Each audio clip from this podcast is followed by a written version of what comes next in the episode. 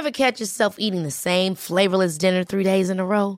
Dreaming of something better? Well, HelloFresh is your guilt-free dream come true, baby. It's me, Kiki Palmer.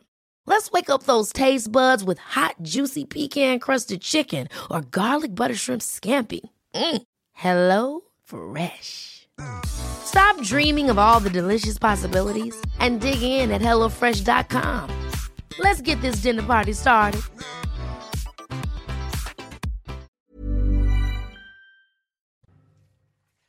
C'est News, il est 5h58. Merci d'être avec nous. La matinale, c'est parti. Avec à la une, ces 20 000 nouveaux cas de Covid. En 24 heures seulement, on n'avait pas vu un tel chiffre depuis la fin août. La cinquième vague est là. Les non-vaccinés sont 9 fois plus nombreux que les personnes vaccinées à être admises en soins critiques. On ira dans un hôpital de Gironde. Que prépare le gouvernement? On sera avec vous, Florian Tardif. A tout de suite, Florian. Un professeur et ses élèves visés par des jets de pierre pendant 25 minutes. Ça se passe à Marseille. On va y revenir avec un témoignage. Décathlon arrête la vente des canoës et des kayaks à Calais et Grande-Sainte. Les passeurs et les migrants sont évidemment visés par cette mesure. Le scandale autour du petit Robert qui utilise sur son site internet les pronoms dits inclusifs. Yel, il l'utilise, vous allez voir. Et colère du ministre de l'Éducation, Jean-Michel Blanquer, on va tout vous expliquer.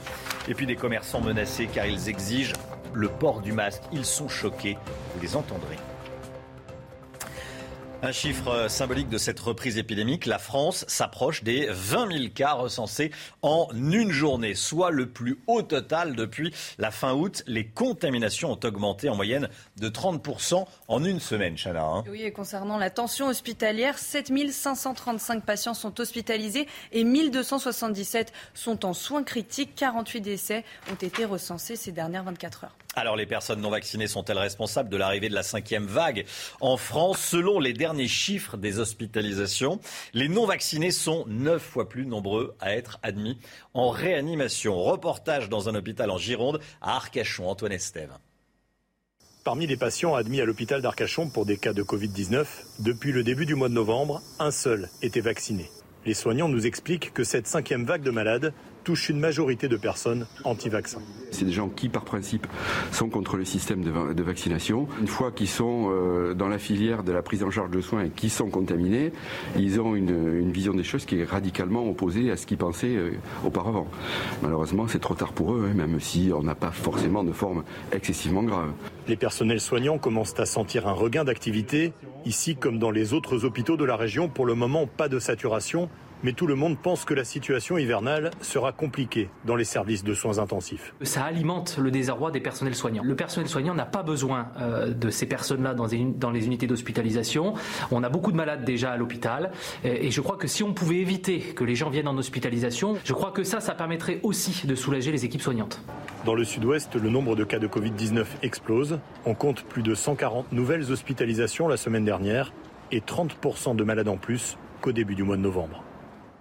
Et on part à présent en Guadeloupe, où la grève contre l'obligation vaccinale des soignants se poursuit. Hein. Hier, entre 300 et 400 personnes ont manifesté devant l'hôpital de Pointe-à-Pitre. Les accès au CHU étaient bloqués toute la journée par des véhicules. 566 suspensions ont été prononcées par la direction. Sur place, la colère ne faiblit pas. Écoutez. Le constat, c'est qu'aujourd'hui, à cause justement de cette fameuse loi scélérate et antisociale qu'ils ont mis en place, c'est des centaines et des centaines de travailleurs guadeloupéens et donc des milliers de Guadeloupéens, puisque derrière un salarié, il y a une famille, qui sont jetés à la rue. Nous dépendons du secteur hôtelier. Nous sommes là aujourd'hui, euh, aussi bien au niveau du casino et de tous les hôtels de la Pointe de la Verdure, pour protester justement contre l'application du pass sanitaire. Florian Tardif avec nous, service politique de CNews, alors que les Français commencent à préparer Noël. On en est tous là. Certains s'inquiètent de devoir subir de nouvelles restrictions. Est-ce que la situation est inquiétante? Et est-ce que le gouvernement pourrait serrer la vis? Eh bien, premièrement, lorsque l'on analyse les chiffres de l'épidémie, il faut toujours prendre en compte une moyenne lissée sur les euh, derniers jours qui permet d'avoir une vision euh, plus précise de la situation sanitaire dans notre pays. Ainsi, nous allons le voir ensemble. 9 606 cas ont été enregistrés quotidiennement en moyenne ces derniers jours. Est-ce que ce chiffre a augmenté de manière importante ces sept derniers jours, plus 37%. Le nombre d'hospitalisations a également augmenté, plus 7,2%, tout comme le nombre, vous le voyez, de personnes actuellement en soins critiques pour Covid-19, 1257 personnes en soins critiques, plus 10,2% en 7 jours. Mmh. Globalement, la situation sanitaire se détériore dans quasiment l'ensemble des départements métropolitains, dû notamment au excusez-moi, aux non-vaccinés. non-vaccinés. Cela va, ce n'est pas le Covid.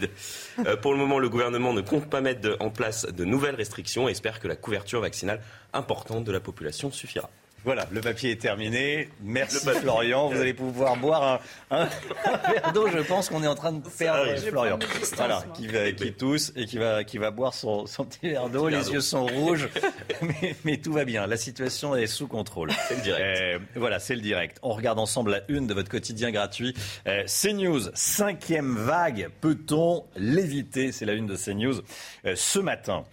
Certaines personnes ont profité de la crise sanitaire pour gagner de l'argent illégalement. À Marseille, un homme a été condamné à 5 ans de prison ferme, je voulais qu'on en parle, pour avoir fait de fausses déclarations de chômage partiel durant la pandémie. Un autre individu et une société ont également été condamnés pour la même fraude. Les trois prévenus ont détourné plusieurs centaines de milliers d'euros avant de les blanchir sur des comptes en France, en Allemagne, en Belgique et au Maroc. Les escroqueries de ce type s'élèveraient au total à plusieurs millions d'euros. On part à présent dans les quartiers nord de Marseille. Un professeur d'EPS de sport et ses élèves caillassés en plein cours. Les faits se sont déroulés vendredi dernier, Chana. Hein. Oui, au moins deux individus cagoulés leur ont jeté des pierres depuis l'extérieur du collège. Suite à cette attaque, les enseignants ont demandé à exercer leur droit de retrait, une demande refusée par l'éducation nationale. Le récit d'Anne Maquignon. C'est en milieu d'après-midi vendredi que dans un collège des quartiers nord de Marseille, un professeur de PS et ses élèves ont été visés par des pierres. Deux adolescents au visage camouflé ont ensuite réussi à pénétrer dans l'établissement. C'est pendant 30 minutes et je vous assure, j'ai vu les pierres. Euh, c'est pas des, petits cailloux, hein, c'est vraiment, euh, vraiment des, grosses pierres qui auraient pu faire d'énormes dégâts euh, sur les élèves et bien sûr sur les enseignants. Un incident similaire a déjà eu lieu au début de l'année. Pour assurer la sécurité de l'établissement, les syndicats de police nationale réclament une meilleure coordination avec la police municipale tout ne peut pas reposer sur les épaules de la police nationale et la police municipale qui est aujourd'hui beaucoup plus formée qu'il y a une, vingtaine ou une trentaine d'années peut, jouer un rôle beaucoup plus important en faisant des rondes autour des établissements scolaires. Et le rôle de la police municipale, ce serait aussi de, préserver, de se montrer présent à titre préventif et nous faire remonter aussi des informations. Les enseignants du collège ont demandé à faire valoir leur droit de retrait. Il a été refusé par leur hiérarchie. Une réunion va être organisée avec le chef d'établissement. Voilà, Éric Zemmour s'est euh, exprimé sur Twitter pour dénoncer l'insécurité qui règne à Marseille. Trafic, criminalité, immigration, insécurité. Marseille est un concentré de tout ce qui nous tue. J'y serai le 26 novembre pour lui dire combien elle a été grande et peut le redevenir. Décathlon qui retire ses canoës et ses kayaks de la vente à Calais et à Grande-Sainte. Une décision prise par les deux magasins en accord avec l'enseigne nationale dans ces deux villes. L'usage sportif des canoës et des kayaks est détourné par les migrants et leurs passeurs qui veulent évidemment euh, rallier l'Angleterre. Hein. Oui, d'ailleurs, le nombre de traversées a atteint des sommets. La semaine dernière, les explications d'Anthony Favali. L'enseigne Decathlon justifie ce retrait des ventes de kayaks par un usage qui pourrait mettre en danger la vie des migrants. Vendredi dernier, trois d'entre eux ont été portés disparus après avoir tenté la traversée de la Manche sur ce type d'embarcation. Une décision saluée par certaines associations d'aide aux migrants. Si Decathlon se sent un peu responsable, un peu coupable même éventuellement de, mettre des gens en danger, euh, je trouve que c'est bien euh, qu'ils arrêtent de vendre ce matériel. Ils ont affirmé de plus qu'ils continuaient à vendre du matériel de sécurité comme des gilets de sauvetage. Mais pour lui, comme pour de nombreux élus locaux, la décision de Decathlon ne changera rien au sort des migrants. C'est à l'État de prendre ses responsabilités, c'est à l'État de lutter contre les passeurs. On voit qu'il y a de plus en plus de tentatives euh, de rejoindre la Grande-Bretagne euh, en utilisant des canaux. Alors, il y a des vols de canaux, maintenant des passeurs en achètent c'est dommage que Decathlon en soit arrivé à cette extrémité. Jeudi dernier, le nombre de traversées illégales de la Manche a atteint un record avec 1185 migrants ayant réussi à atteindre le sol britannique. Le numéro d'urgence unique adopté par le Parlement cette nuit. Les 123 députés présents ont voté pour la proposition de loi qui réorganise les services d'urgence euh, en France. Ce numéro unique pourrait remplacer à terme le 15, le 17, le 18, ce qui provoque la crispation de certains soignants. Vincent Fandège, c'est en tout cas une mesure en faveur des pompiers volontaires? Oui, absolument. Il a, allez, on a sélectionné trois mesures en faveur des, pompiers volontaires. La première, effectivement, alors c'est plus pour les patients qui seront pris en charge. Vous en avez parlé. Ce premier changement, c'est l'expérimentation de ce numéro unique d'appel d'urgence. On connaît le 911, le 911 qu'on entend souvent dans les séries et dans, et dans les films. Euh, eh bien, ça remplacerait ce numéro unique le 15, le 17, le 18, une expérimentation qui devrait durer deux ans. Cette loi entend donc également mieux protéger les pompiers en intervention. Il faut savoir que les agressions contre les sapeurs-pompiers ont augmenté de 213% depuis 2008. Le texte prévoit eh bien, une aggravation euh, des sanctions euh, en cas d'outrage contre un sapeur-pompier, mais également la consolidation du recours aux caméras piétons. Enfin, il faut savoir que notre système de sécurité civile est unique en Europe, avec près de 200 000 pompiers volontaires. Ils exercent en parallèle de leurs études ou de leur travail. Un label employeur partenaire va être créé. Euh, la facilitation de l'accès aux réductions d'impôts également, la facilitation de l'accès aux logements sociaux, donc pour les sapeurs-pompiers volontaires. Voilà, merci Vincent. En fait, il s'agit d'aider les entreprises euh, qui emploient des pompiers volontaires, parce que forcément, euh, quand on est patron euh, d'un pompier volontaire, bah, le pompier volontaire, quand il est appelé, il part, il n'est plus à son poste de travail. Donc il faut bien indemniser ça. Merci beaucoup Vincent. Le petit Robert ajoute le pronom Yel dans son dictionnaire. Vous, vous en avez jamais entendu parler? Nous à peine. Euh, c'est une contraction des pronoms personnels, sujet de la troisième personne, il et elle. Donc c'est ce qu'on appelle l'écriture inclusive, qui fait son, son entrée sur le site internet du Petit Robert, qui est une institution quand même, hein, Chana. Bah oui, en clair, il pourrait être utilisé pour parler d'une personne, quel que soit son genre. Je vous propose d'écouter les explications de Sybille Delettre. C'est un nouveau mot qui est apparu dans le Petit Robert. Yel, ce pronom est la contraction de il et elle. Couramment utilisé au sein de la communauté LGBT, il est employé pour désigner une personne qui ne se reconnaît ni comme homme ni comme femme. D'une forme neutre donc, il peut s'écrire IEL ou IE2LE. Une initiative qui ne passe pas à l'éducation nationale, Jean-Michel Blanquer a réagi. L'écriture inclusive n'est pas l'avenir de la langue française. Alors même que nos élèves sont justement en train de consolider leurs savoirs fondamentaux, ils ne sauraient avoir cela pour référence. Plus tôt dans la journée, c'est le député LREM François Jolivet qui était monté au créneau. Cette orientation du petit Robert serait le stigmate de l'entrée dans notre langue de l'écriture dite inclusive, sans doute précurseur de l'avènement de l'idéologie woke, destructrice des valeurs qui sont les nôtres. Ce mot a été ajouté à l'édition numérique du dictionnaire, régulièrement mise à jour, en même temps que vaccinodrome, antivax ou encore passe sanitaire. Il pourrait intégrer l'édition papier en 2022. Voilà, ce qui est assez étonnant, c'est que le site internet du petit Robert utilise IEL, euh, IEL, qui semble être du, masculin, et IEL, IE, 2LE, ce qui semble être du féminin. Donc je vois bien l'intérêt, il y a encore du féminin et, du, masculin. Euh, Éric de Ritmaten, vous êtes euh, écriture inclusive ou pas? Du tout, du tout. Alors vraiment, je trouve ça vraiment une régression, un scandale et euh, le seul compte le, vrai français qu'on apprend, qu'on a appris dans nos écoles. Hier, on parlait de, la chute du niveau, ben, on est mal parti pour l'améliorer. Surtout que ça sert à rien. La preuve, là, c'est il y a encore il y a des, il y a des hommes, il y a des femmes et, euh, on connaît le pluriel de IEL. Bah, il y a IELS et IE2LES.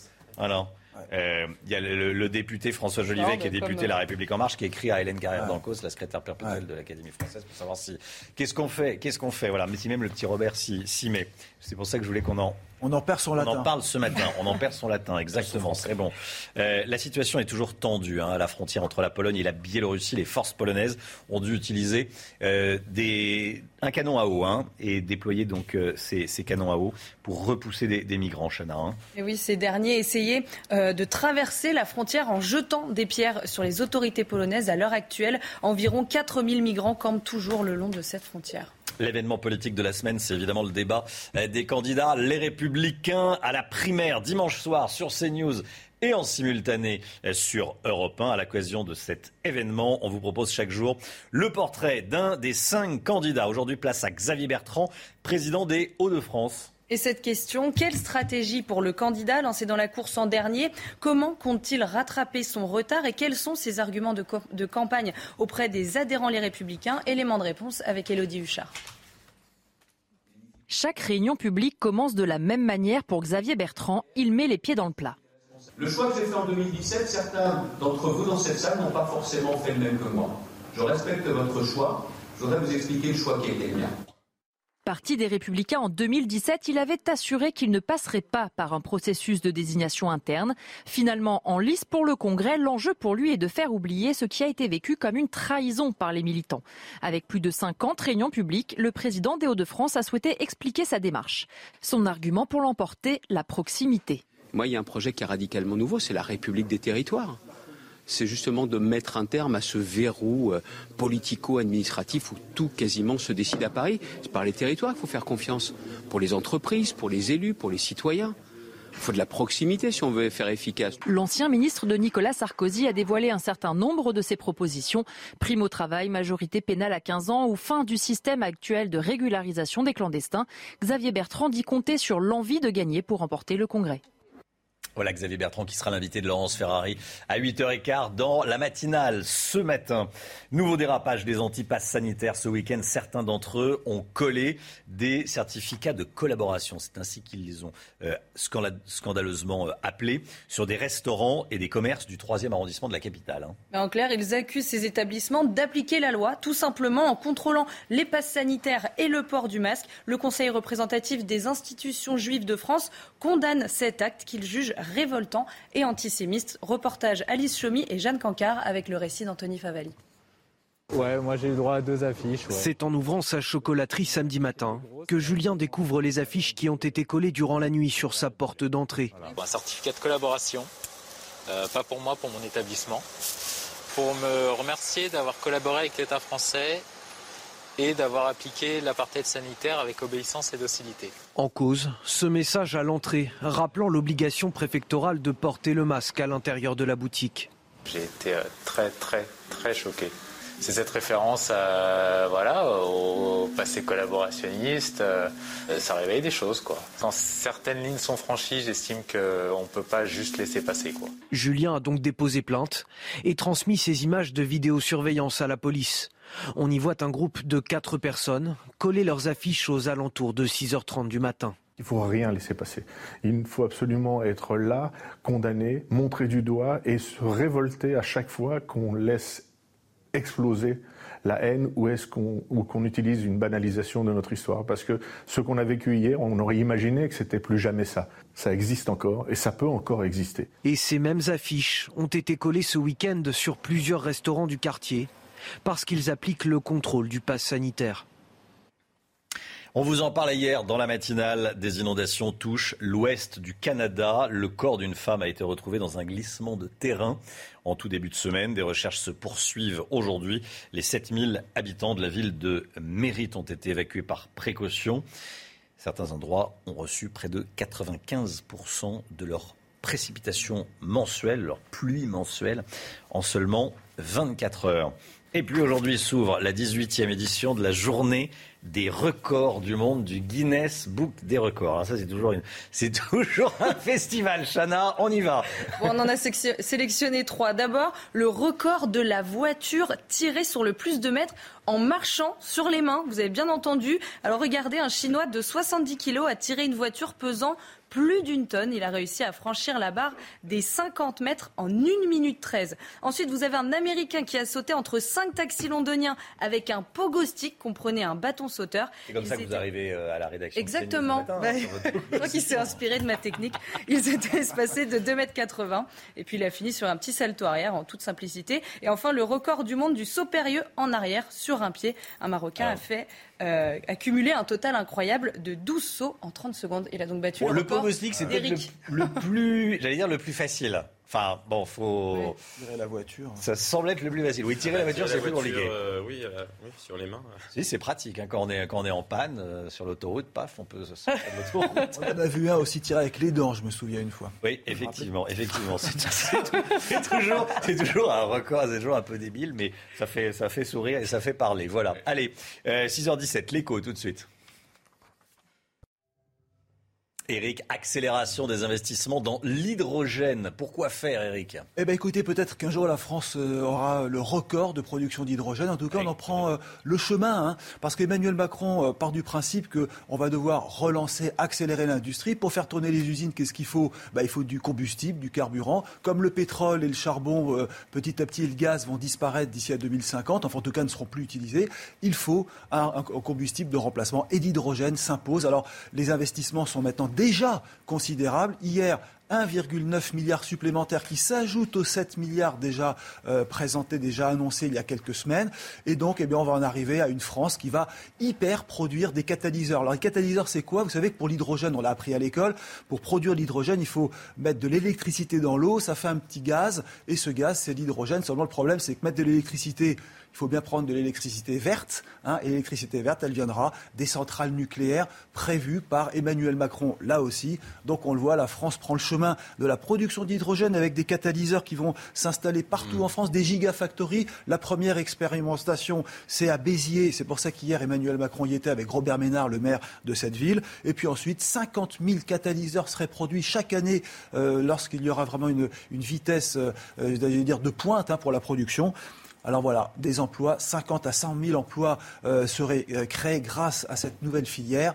La France va peut-être devenir euh, le roi du pétrole dans ce domaine. Hein. Le roi de la, reine de l'hydrogène. Exactement, grâce à l'hydrogène. CNews, il est 6h19. Merci d'avoir choisi CNews pour démarrer votre journée. Dans un instant, la météo, évidemment, avec Karine Durand. Vous allez voir que la météo n'est pas terrible aujourd'hui, Karine. Hein. Très grise encore une fois. Il y a juste un petit coin de ciel bleu dans le, dans le sud-est. Hein. Sinon, c'est Cet après-midi, un peu plus éclairci. Ça ira mieux cet après-midi. Les détails dans, dans un instant.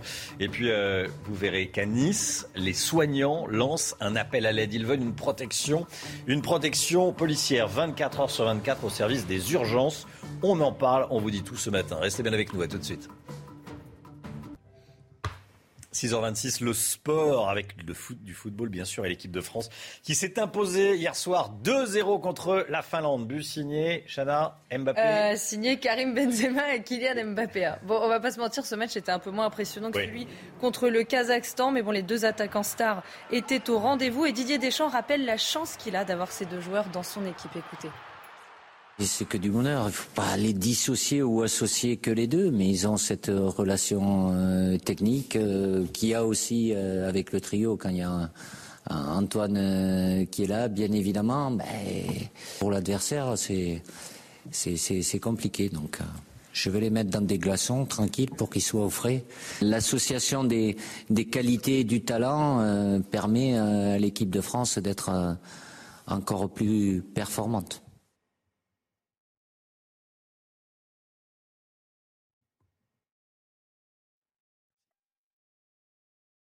On est resté bloqué quelques instants sur Didier Deschamps. Allez, le temps, tout de suite. On va partir en Bretagne.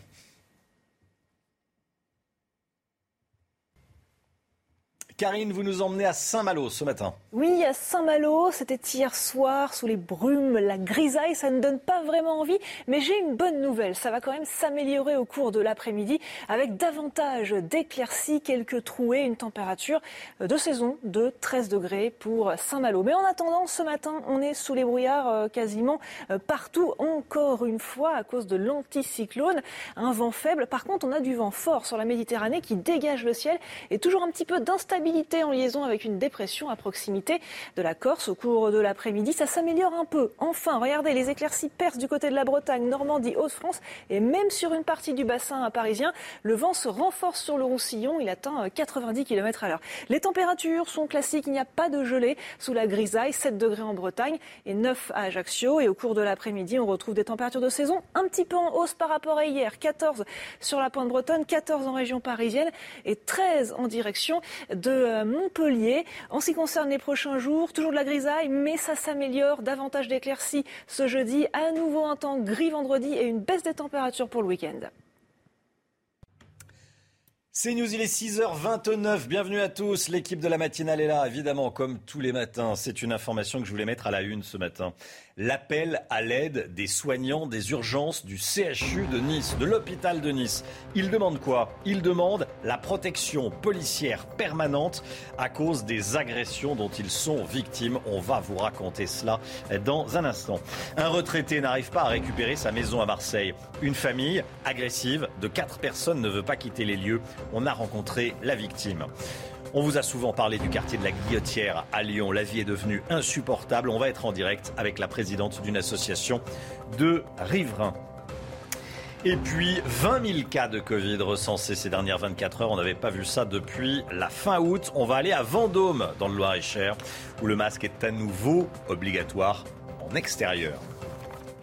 Crachats, insultes, agressions physiques, le personnel de l'hôpital de Nice et plus précisément les urgences. Ce personnel est régulièrement pris pour cible par des patients qu'on va qualifier d'irascibles ou d'alcoolisés. Et le syndicat FO redoute une recrudescence des violences en milieu hospitalier et réclame donc une protection policière 24 heures sur 24. Pour l'éviter, euh, donc ce syndicat réclame des policiers. Vincent Fandège. L'hôpital de Nice sera-t-il bientôt protégé par une surveillance policière 24 heures sur 24 C'est en tout cas la demande du syndicat Force ouvrière. Car le personnel de l'établissement est régulièrement pris pour cible par les patients. En début de semaine, trois agents du centre d'imagerie ont été agressés. Au début du mois, deux infirmières ont été menacées et agressées en trois jours seulement. Selon le syndicat, ces attaques sont en hausse depuis plusieurs mois à cause des tensions générées par la crise sanitaire. Outre une présence policière 24 heures sur 24, Force ouvrière réclame l'installation d'une borne interactive et une campagne d'affichage sur les risques encourus en cas d'agression envers le personnel hospitalier. Une réunion devrait bientôt avoir lieu entre les polices nationales et municipales et les représentants syndicaux de l'hôpital. Voilà, on y reviendra avec un, un témoin, une soignante à 7h50. Soyez là à 7h50. On reviendra donc sur ce qui se passe à l'hôpital et aux urgences, plus précisément de l'hôpital de, Nice. On vous raconte également cette histoire ce matin dans, la matinale. Vous allez voir, celle de ce propriétaire totalement démuni face à des squatteurs. Depuis juillet dernier, sa maison, sa résidence secondaire à Marseille est squattée par une famille de quatre personnes. Selon nos confrères de France Bleu, un huissier de justice s'est rendu sur place. Hein. Oui, il aurait trouvé d'autres occupants, des moutons attachés au radiateur. Le propriétaire a porté plainte mais problème, la justice ne reconnaît pas la violation de propriété. Il a accepté de témoigner au micro de Stéphanie Rouquier. À peine arrivé devant cette villa du 15e arrondissement de Marseille, deux hommes nous interpellent. Nous devons vite quitter les lieux. Deux véhicules nous suivent, le temps de sortir du quartier. Il y a 35 ans, Robert Deleda a acheté cette maison. Il comptait la mettre en location, mais depuis trois mois, il ne peut même plus y entrer. Une famille de quatre personnes occupe les lieux. Elle occupe un bien qui n'est pas le sien, sans droit ni titre. Et vous avez pu constater comment on était entouré lorsqu'on a voulu faire le, reportage. Et à l'intérieur, il y a des véhicules, euh, des moteurs désossés, et, et je ne sais plus comment je vais m'en sortir. Robert Deleda fait appel à un avocat. Il mandate un huissier et porte plainte pour violation de domicile. Mais fin octobre, la décision de justice tombe. La violation du droit de propriété n'est pas acquise. À la limite, je ne sais même pas si je suis reconnu comme propriétaire. Je paie les impôts. Et à ce rythme-là, euh, même la taxe des logements vacants. Désemparé, il a fait appel de la décision et se dit prêt à entamer une grève de la faim s'il ne recouvre pas ses droits. En attendant, le propriétaire doit continuer de payer les factures.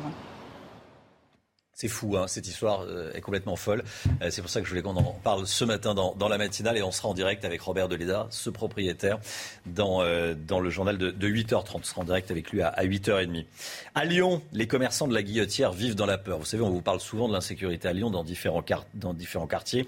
Face à l'insécurité dans ce quartier de la Guillotière, ces commerçants n'ont pas d'autre choix que de prendre des mesures radicales pour protéger leurs clients. On va être dans quelques instants en direct avec Nathalie Balma, qui est une qui est la présidente d'une association de, de riverains. Mais tout d'abord, on va regarder comment ça se passe sur le terrain, Chana. Hein. Oui, puisque certains commerçants décident même de fermer leurs portes plus tôt. Exaspérés, ces commerçants exigent des mesures concrètes pour de nouveau travailler en sécurité. Regardez ce reportage de Régine Delfour et Olivier Madinier. Situé à 10 minutes à pied de la place Bellecour, le quartier de la Guillotière est gangréné par la délinquance. Une violence quotidienne dans les commerces de la place et des alentours. Quand vous avez une, zone euh, qui est envahie de, de trafic en tout genre, de vendeurs à la sauvette, euh, d'un marché sauvage qui, qui se répète plusieurs fois dans la journée, euh, voilà, vous comprenez bien que le, cadre il n'est pas idyllique. Hein. Comme sur ces images où les agents de sécurité de ce supermarché casino essuient des jets de projectiles. Face à cette insécurité grandissante, la direction du magasin a décidé de fermer ses portes à 17h au lieu de 19h.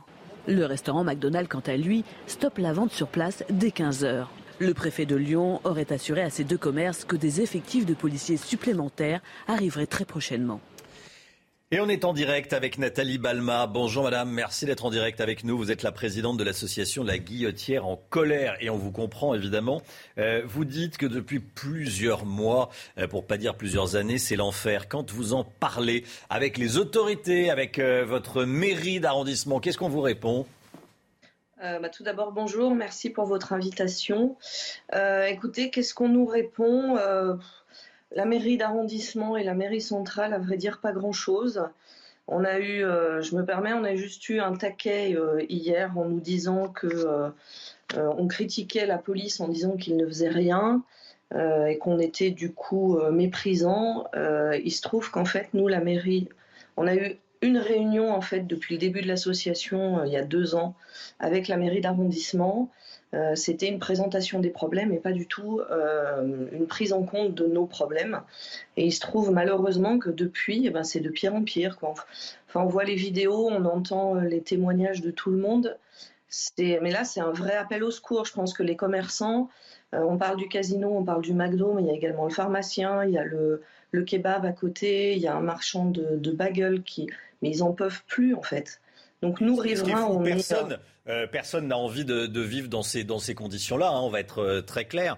Euh, qui sont les, délinquants? Quel est leur profil? Pourquoi est-ce que la police Alors la police doit tenter des choses, mais pourquoi est-ce que j'allais dire rien n'est fait depuis plusieurs mois? Qu'est-ce qu'ils ont de particulier ces délinquants? C'est qui? Bah, c'est un petit peu tout le monde. A priori, là, il y a eu des interventions hier. On nous parle de personnes sans papier. Donc, effectivement, il y a des sans-papiers. le préfet annonce 40% de mineurs.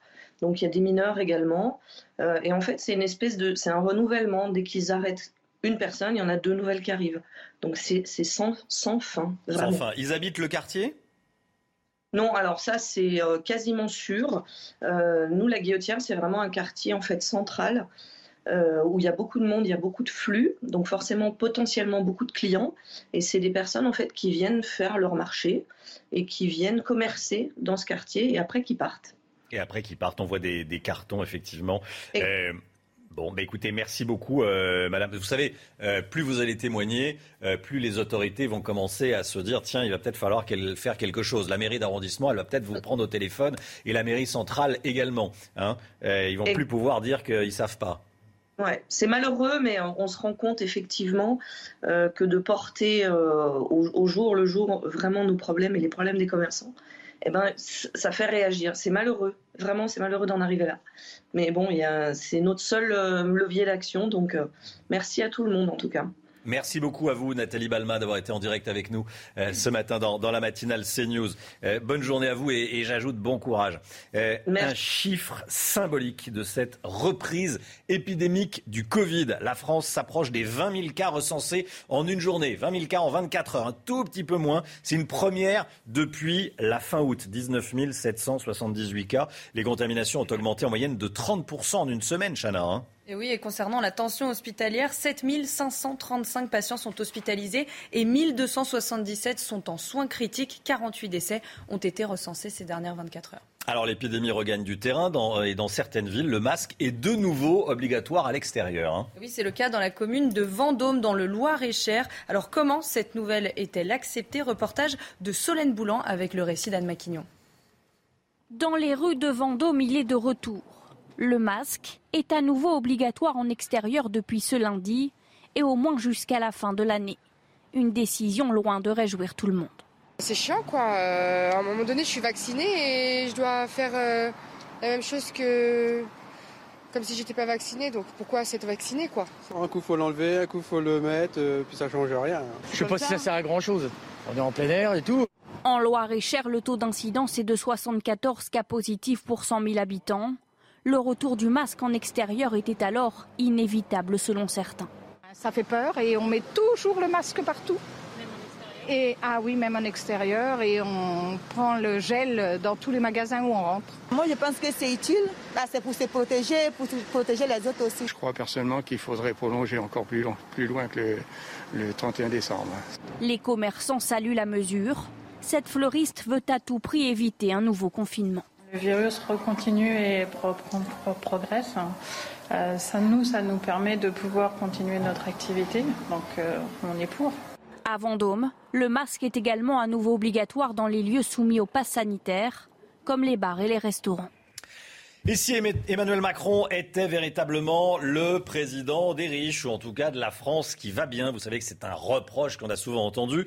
Selon une étude de l'Institut des politiques publiques, depuis le début de son quinquennat, les mesures du gouvernement ont profité aux plus riches, Florian Tardif. En revanche, les 5% les plus pauvres se sont appauvris. Et oui, et pourtant Emmanuel Macron, la semaine dernière, lors de son allocution, se félicitait d'avoir fait gagner durant son quinquennat 170 euros par mois à tous les plus bas salaires. Je cite euh, le président de la République. En réalité, si effectivement tous les Français, ou presque, ont pu voir leur pouvoir d'achat augmenter euh, durant euh, ces cinq années écoulées. Il y a des disparités importantes. Vous l'avez dit, une étude publiée hier par l'Institut des politiques publiques montre que ce sont les ménages les plus aisés, les 1%, voire les 0,1% des plus riches qui ont le plus gagné. Ils ont profité massivement euh, de la réforme de l'impôt sur le revenu, de la suppression de l'impôt de solidarité sur la fortune, l'ISF. Les ménages actifs ont également vu leur pouvoir d'achat euh, boosté par les mesures prises durant le quinquennat. Et vous le voyez, en revanche, les 5% euh, de Français les moins riches, ceux qui vivent avec moins de 800 euros par mois, aurait perdu euh, ces cinq dernières années jusqu'à moins 0,5% euh, de pouvoir d'achat. Conclusion, Emmanuel Macron est le président des actifs, c'est assumé d'ailleurs de la part du président de la République. Il a insisté la semaine dernière sur la valeur travail président des actifs et des plus riches. Voilà, et quand ceux qui vivent des minima sociaux euh, ont vu leur pouvoir d'achat globalement baisser donc de moins 0,5%, ce qui équivaut à 39 euros par an. Et le travail donc paie plus. Le travail paie plus. Le petit Robert ajoute le pronom Yel dans son dictionnaire. Attention de ne pas vous étouffer en buvant votre café. Euh, c'est une contraction des pronoms personnels, sujet de la troisième personne. Il et elle, ça fait Yel. Regardez le site internet du petit Robert. Yel, I-E-L, Yel, I-E-L-S. Et en bas à droite, il y a également Yel, I-E-2-L-E e et Yel, I-E-2-L-E-S. Bref, on comprend pas bien l'intérêt parce qu'il y a encore du féminin et du masculin, alors que le, but, c'est de faire un pronom, comme on dit, non genré. C'est l'écriture inclusive colère de Jean-Michel Blanquer qui s'offusque sur Twitter. L'écriture inclusive n'est pas l'avenir de la langue française. C'est évidemment pas validé par euh, l'Académie française. C'est incompréhensible on se demande bien pourquoi ça rentre dans le petit Robert, Éric de Ritmaten. Hein. Oui, on s'interroge. Alors, c'est peut-être ça ressortira, je ne sais pas, mais c'est vraiment un retour en arrière. C'est un petit peu comme ces courriers que l'on reçoit avec euh, cette écriture inclusive qui commence, hein, euh, hmm. monsieur, madame, etc., eux, elles, qui sont rajoutés. C'est invraisemblable et espérons qu'on. Et en plus. Et en plus, il y a le Yel au masculin et, le Yel au féminin. Bon, c'est à devenir dingue. Voilà, bref, on en parle ce matin. Peut-être que le petit Robert va, va reculer. Peut-être que, voilà, on verra. Pour l'instant, en tout cas, c'est sur son site internet. 6h43, le sport tout de suite. L'équipe de France s'est imposée hier soir 2-0 en Finlande.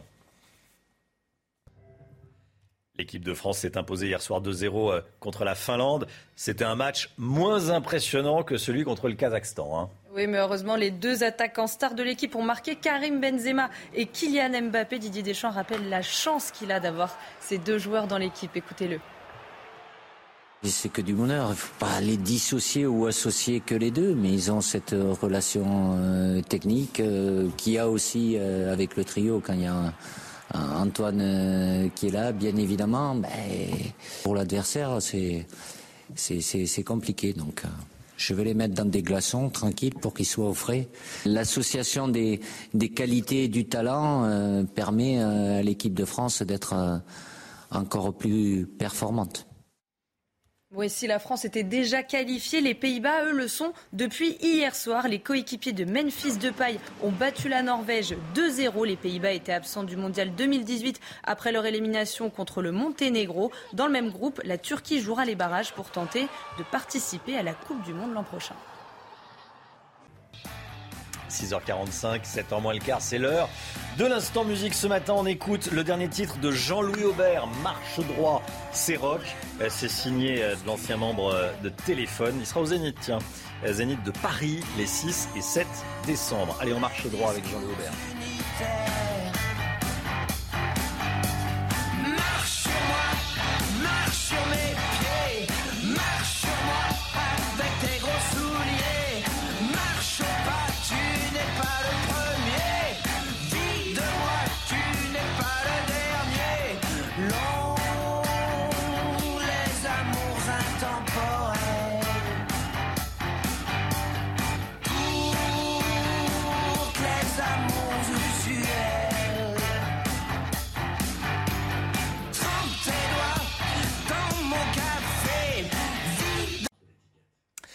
C'est News, il est 6h46. Restez bien avec nous. Dans un instant, la politique avec Florian Tardif. On verra que certains maires hésitent à donner leur signature à Éric Zemmour pour la présidentielle de peur d'être vilipendé, notamment sur les réseaux sociaux. On en parlera avec vous, Florian, dans quelques instants. La météo avec Karine Durand, c'est pas terrible aujourd'hui, mais il y aura un petit peu de mieux euh, cet après-midi. Et puis dès le début euh, du journal de, de 7 heures, on reviendra sur cette information de ces dernières heures. hein. 20 000 nouveaux cas de Covid ces dernières 24 heures. On n'avait pas vu ça depuis la fin du mois d'août. Restez bien avec nous sur CNews. À tout de suite. C'est News, 6h53, la politique avec vous, Florian Tardif. Florian Éric Zemmour était au congrès de l'Association des maires de France. Et en marge de l'événement, il en a profité pour rencontrer des élus locaux.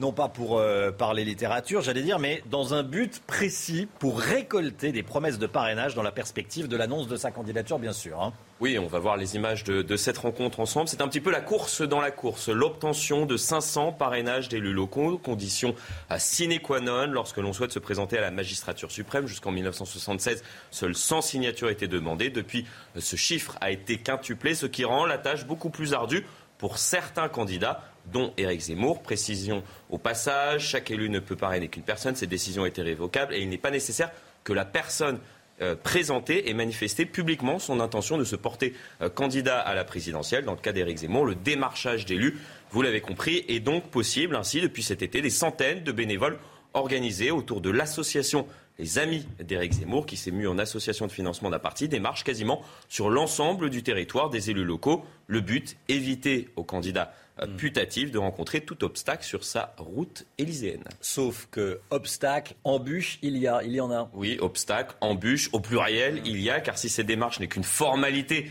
pour les candidats issus des partis dits traditionnels qui bénéficient toujours d'un ancrage territorial important, cela est un véritable casse-tête pour les autres. Éric Zemmour n'y échappe pas. S'il y a quelques semaines, l'entourage de l'essayiste se vantait publiquement d'avoir déjà récolté quelques 200 promesses de parrainage, aujourd'hui ils se font beaucoup plus discrets, tout simplement parce que les bénévoles en charge de la récolte des pa- parrainages rencontrent de plus en plus de difficultés à obtenir ces précieuses promesses d'élus pour tenter euh, d'arriver à leur fin. Malgré les difficultés rencontrées, l'association Les Amis d'Éric Zemmour Romain a mis en place une véritable machine de guerre de 250 bénévoles en charge de la récolte des pa- parrainages sur l'ensemble du territoire il y a plus d'un mois. Nous sommes passés à 680 euh, bénévoles en charge de cela, selon nos informations. Pourquoi ça coince? Pourquoi cela coince? La coince car si euh, les élus décident de euh, donner leur parrainage à Éric Zemmour ou à d'autres candidats, leurs noms seront publiés, de quoi en refroidir certains. Le défi auquel est confronté Éric Zemmour aujourd'hui n'est pas nouveau, il n'est pas le seul à y faire face. Marine Le Pen, tout comme Jean-Luc Mélenchon, rencontre les mêmes difficultés pour des raisons euh, quasi identiques. Juridiquement, parrainer un candidat romain n'est pas un soutien, mais un acte démocratique destiné à filtrer les candidatures fantaisistes pour éviter la multiplication euh, des candidatures lors de la présidentielle. Sauf qu'en réalité, ces signatures sont politisées, politisées par les candidats eux-mêmes, par les opposants des élus concernés qui ont accepté euh, de donner euh, leur signature par les médias également. Et peut-être devrions-nous à ce sujet entamer un examen de conscience, mais c'est un autre sujet. Quoi qu'il en soit, le secret des parrainages revient régulièrement dans le débat public. Il ne manquera pas d'être abordé lors de cette nouvelle présidentielle. Une solution simple et qui permettrait à toute personne souhaitant se présenter à la magistrature suprême pourrait être de ne pas divulguer le nom de ces élus. Mis sur la table à plusieurs reprises durant cette décennie, cette proposition a pour le moment toujours été écartée aux grand dames des candidats concernés. Ce sont les règles.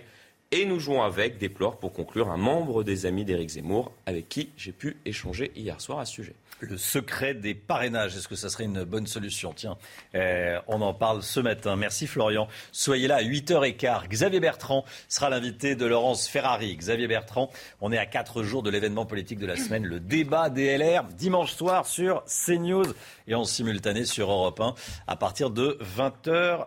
50, voilà l'horaire. Allez, il est 6h57. Le temps tout de suite avec Karine Durand.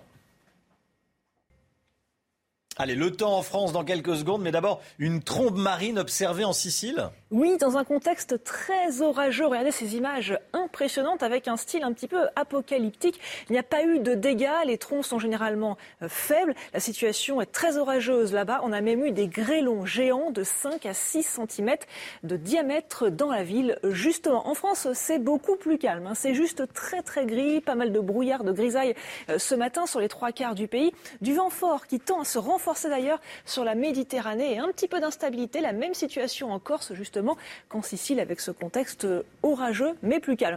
Au cours de l'après-midi, ça se dégage un petit peu. Bonne nouvelle sur la Bretagne, Normandie, les Hauts-de-France et même sur le bassin parisien. Le vent devient violent sur le Roussillon, 90 km à l'heure. Les températures sont classiques, il n'y a pas de gelée. Sous la grisaille, 8 à Paris et 9 en direction de Perpignan. Et en ce qui concerne l'après-midi, les températures montent un petit peu par rapport à la veille, jusqu'à 14 à Paris et 9, c'est plus frais à l'est en direction de Strasbourg. Les prochains jours s'annoncent un peu plus lumineux, surtout jeudi avec davantage d'éclaircies. Vendredi à nouveau de la grisaille des brouillards. Samedi aussi avec une baisse des températures pour le week-end.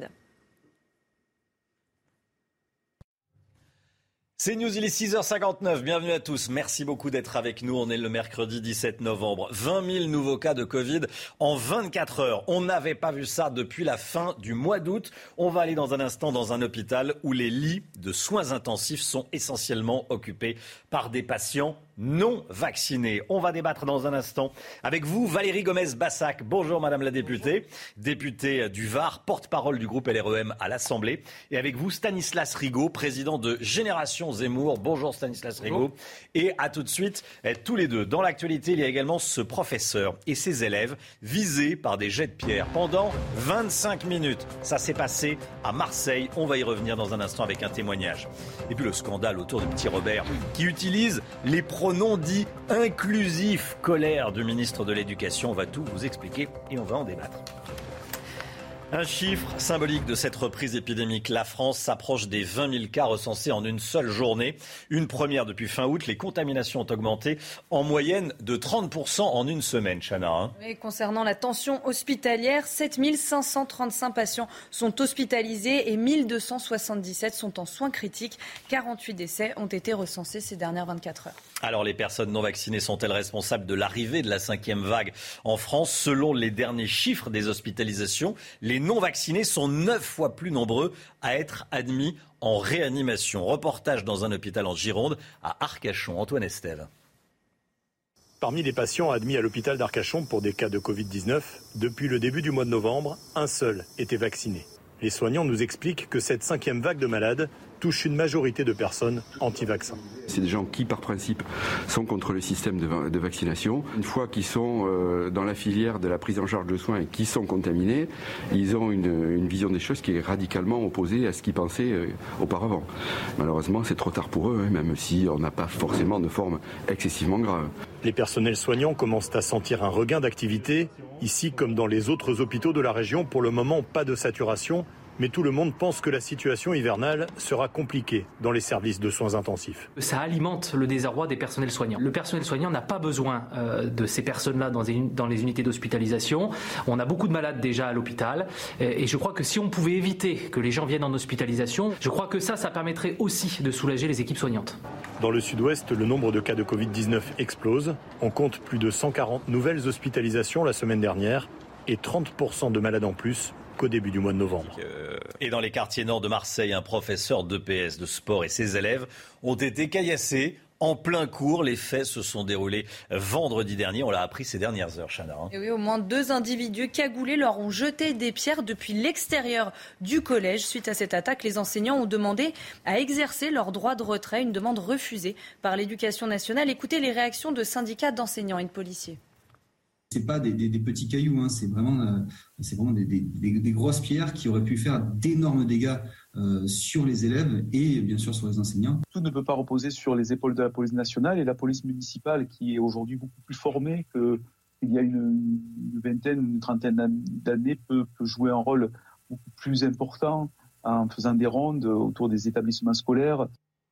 L'actualité internationale et cette crise migratoire à la frontière entre la Pologne et la Biélorussie. Regardez ces dernières images, situation toujours aussi tendue. Les Polonais, les forces polonaises ont utilisé du gaz lacrymogène et déployé des canons à eau pour repousser des migrants. hein. Et oui, ces derniers essayaient de traverser la frontière en jetant des pierres sur les autorités polonaises. À l'heure actuelle, je rappelle qu'environ 4000 migrants euh, campent toujours euh, le long de cette frontière. Voilà, euh, la situation est, est tendue. Vous voyez les forces polonaises et vous avez vu le, canon à eau qui, a, tiré et qui a visé les migrants. Madame la députée Valérie Gomez-Bassac, députée du Var, euh, députée LREM, Stanislas Rigaud, président de Génération Zemmour. Tiens, sur ces images là très fortes qu'on va, va revoir, qu'est-ce qu'on fait, Madame la députée? Euh, Comment est-ce qu'on aide les Polonais à, tenir la frontière, pour euh, reprendre l'expression de, de Clément Beaune? S'il y avait des, des solutions miracles, croyez-moi que je serais ravie de pouvoir vous les exposer. Mais bon, en tout cas, ça fait. Ça, ça- c'est c'est touchant parce qu'on voit toute cette, cette détresse, on voit cette, cette violence et je pense que le recours à la violence euh, n'est vraiment pas la solution et, et c'est vrai que ces flux, flux migratoires euh, sont bien là. Euh, Alors, quelle est la solution quand vous avez des milliers de personnes qui cherchent à forcer une frontière? Je n'ai pas la solution. Je veux dire, si elle y était, encore une fois, euh, d'autres que moi vous l'auraient déjà donné et, et auraient fait en sorte que. Il faut absolument euh, favoriser les, les- les dialogues euh, des, des- des- des pays, euh, des pays frontaliers.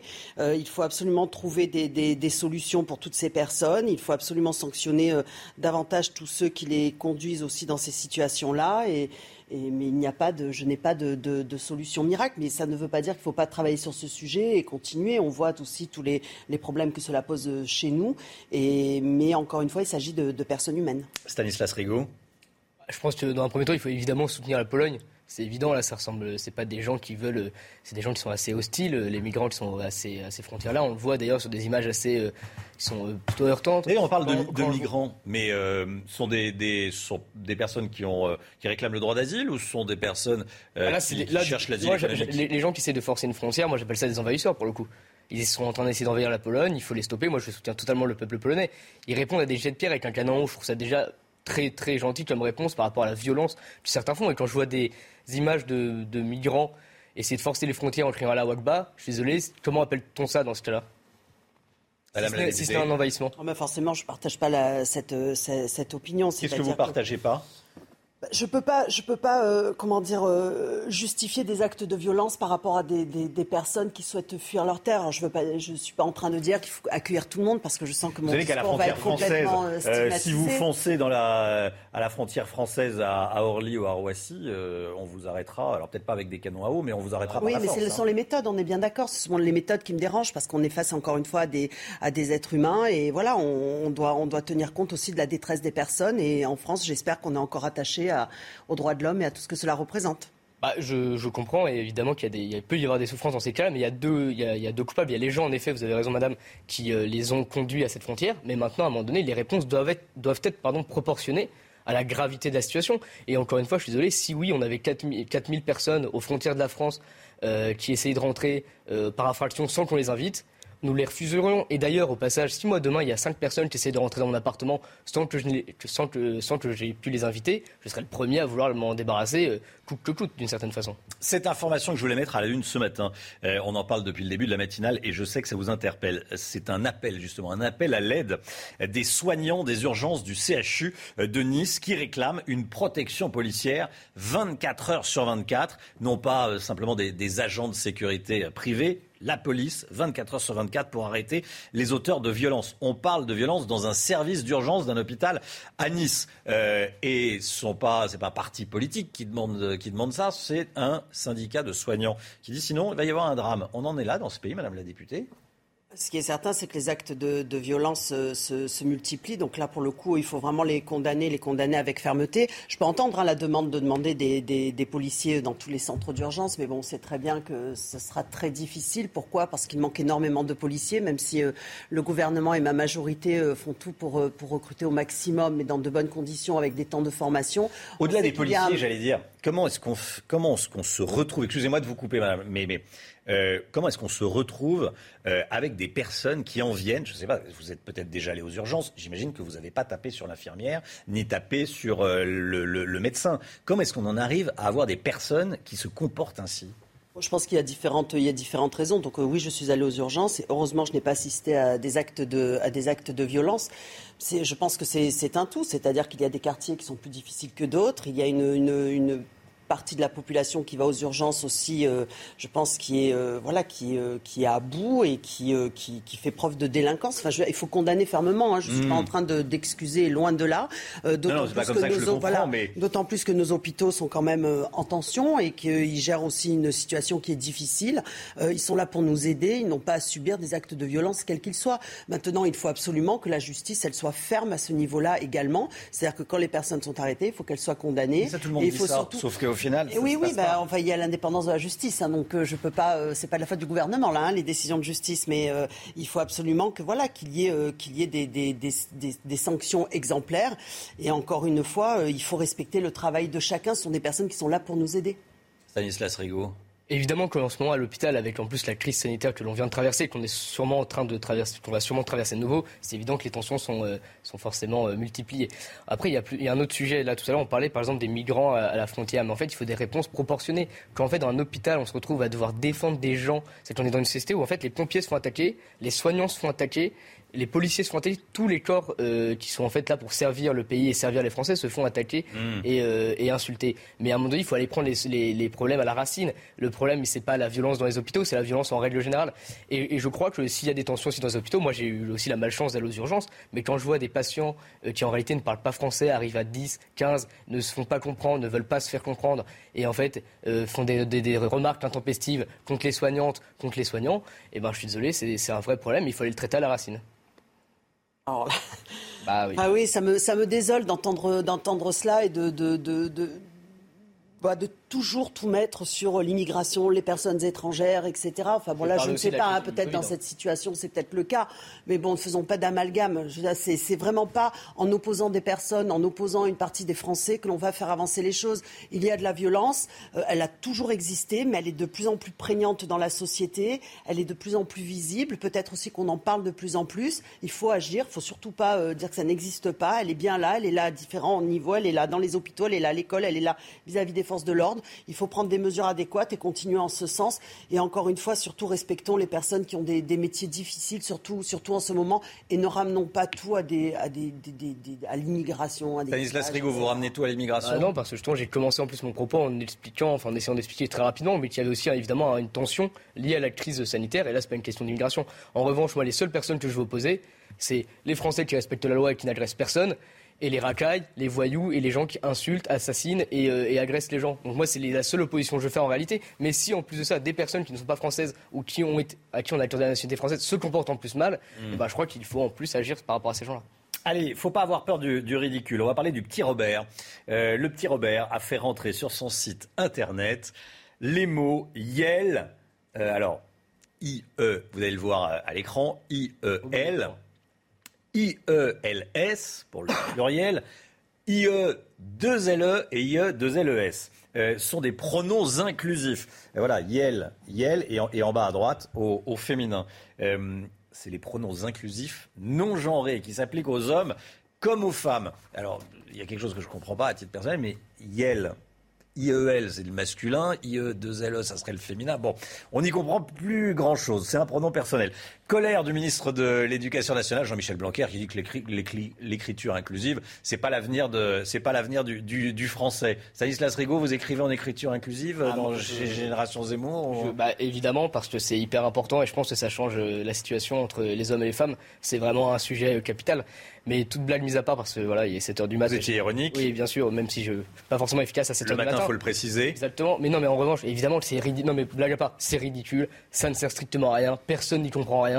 Personne ne s'en servira dans la vie courante. Et je crois que pour le coup, j'ai vu des tweets de la Macronie, pour le coup, Monsieur euh, Jolivet, il me semble aussi, qui a fait une lettre. Je trouve qu'ils ont raison. Député il faut s'y opposer absolument. Et il faut interdire ça et dans les facultés et dans les écoles, absolument. Je crois que c'est déjà le cas de façon. Madame la députée. je partage, enfin, je partage cet avis. Je pense que c'est pas nécessaire. Je pense que c'est pas nécessaire pour, pour. Bien sûr qu'il faut tenir compte parfois de l'évolution de la société, de, de, nouveaux mots, mais là, euh, ça crée plus de confusion qu'autre chose parce qu'il faut penser aux jeunes enfants qui vont, qui vont, qui apprennent à l'école et ça crée, ça crée des confusions. C'est pas souhaitable, c'est pas nécessaire, ça renvoie pas une belle image. On est attaché à notre langue, ça fait partie de notre patrimoine. Euh, je suis ravi que le ministre se soit prononcé en ce sens parce que je, je moi aussi ça me. Bah, il a sifflé la fin de la partie, sauf que euh, c'est pas le ministre de l'Éducation nationale qui impose comment on écrit. Et heureusement quelque part. Et heureusement, quelque et heureusement quelque part. Mais, l'Académie française n'a pas non plus sifflé la fin de la partie. Hélène Carrère d'Anco s'est interpellée. Euh, ça fait pas avancer l'égalité homme-femme et, on respecte les, problèmes des femmes. Euh, non, ça fait parler, voilà, ça fait parler, mais c'est, il faut pas tout moderniser. le petit Robert le fait alors Je pense pas que ce soit nécessaire. Quand même... Parce qu'ils sont, pour parler ils, sont, ils sont soumis au dictat euh, des, des, minorités. vrai. Mais en plus de ça, ce qui est dramatique, à mon avis, qu'est-ce qu'il y a derrière? Ah bah, une idéologie, euh, à mon avis, très malfaisante et qui en plus de ça, pour le coup, détourne des vrais sujets qui pourraient pas me concerner euh, la femme et en l'occurrence les, problèmes qu'elle peut rencontrer. Parce que quand on parle de ça on a tendance à, à rigoler. Là tout le monde sur le plateau ah, on va parler de ça. donc on détourne les vrais problèmes en mettant des espèces de, solutions miracles bidons euh, sur la table Merci beaucoup à tous les deux. Valérie Gomez-Bassac, députée LREM du Var, porte-parole du groupe à l'Assemblée. Merci beaucoup, Madame la députée, d'être venue ce matin euh, sur le plateau de la matinale de CNews. Et Stanislas Rigaud, président de Génération Zemmour. Merci, Stanislas Rigaud également. Euh, restez bien avec nous. Il est 7h14. On va parler de l'écho avec euh, une accélération des investissements dans la production d'hydrogène. On en parle avec Eric de Retmaten. Eric, Emmanuel Macron veut accélérer sur l'hydrogène Il veut accélérer et marque la route, hein. il trace la voie, comme on dit, puisqu'il a annoncé hier 1,9 milliard d'euros en plus dans la filière hydrogène. Ça s'ajoute aux 7 milliards déjà annoncés. Il l'a fait à Béziers, hein, dans la ville de Robert Ménard, parce que c'est à cet endroit qu'il y aura une gigafactory, l'une des nombreuses gigafactories qui vont se développer en France. Il y en aura 5 euh, dans un premier temps, et puis 50 000 petits catalyseurs.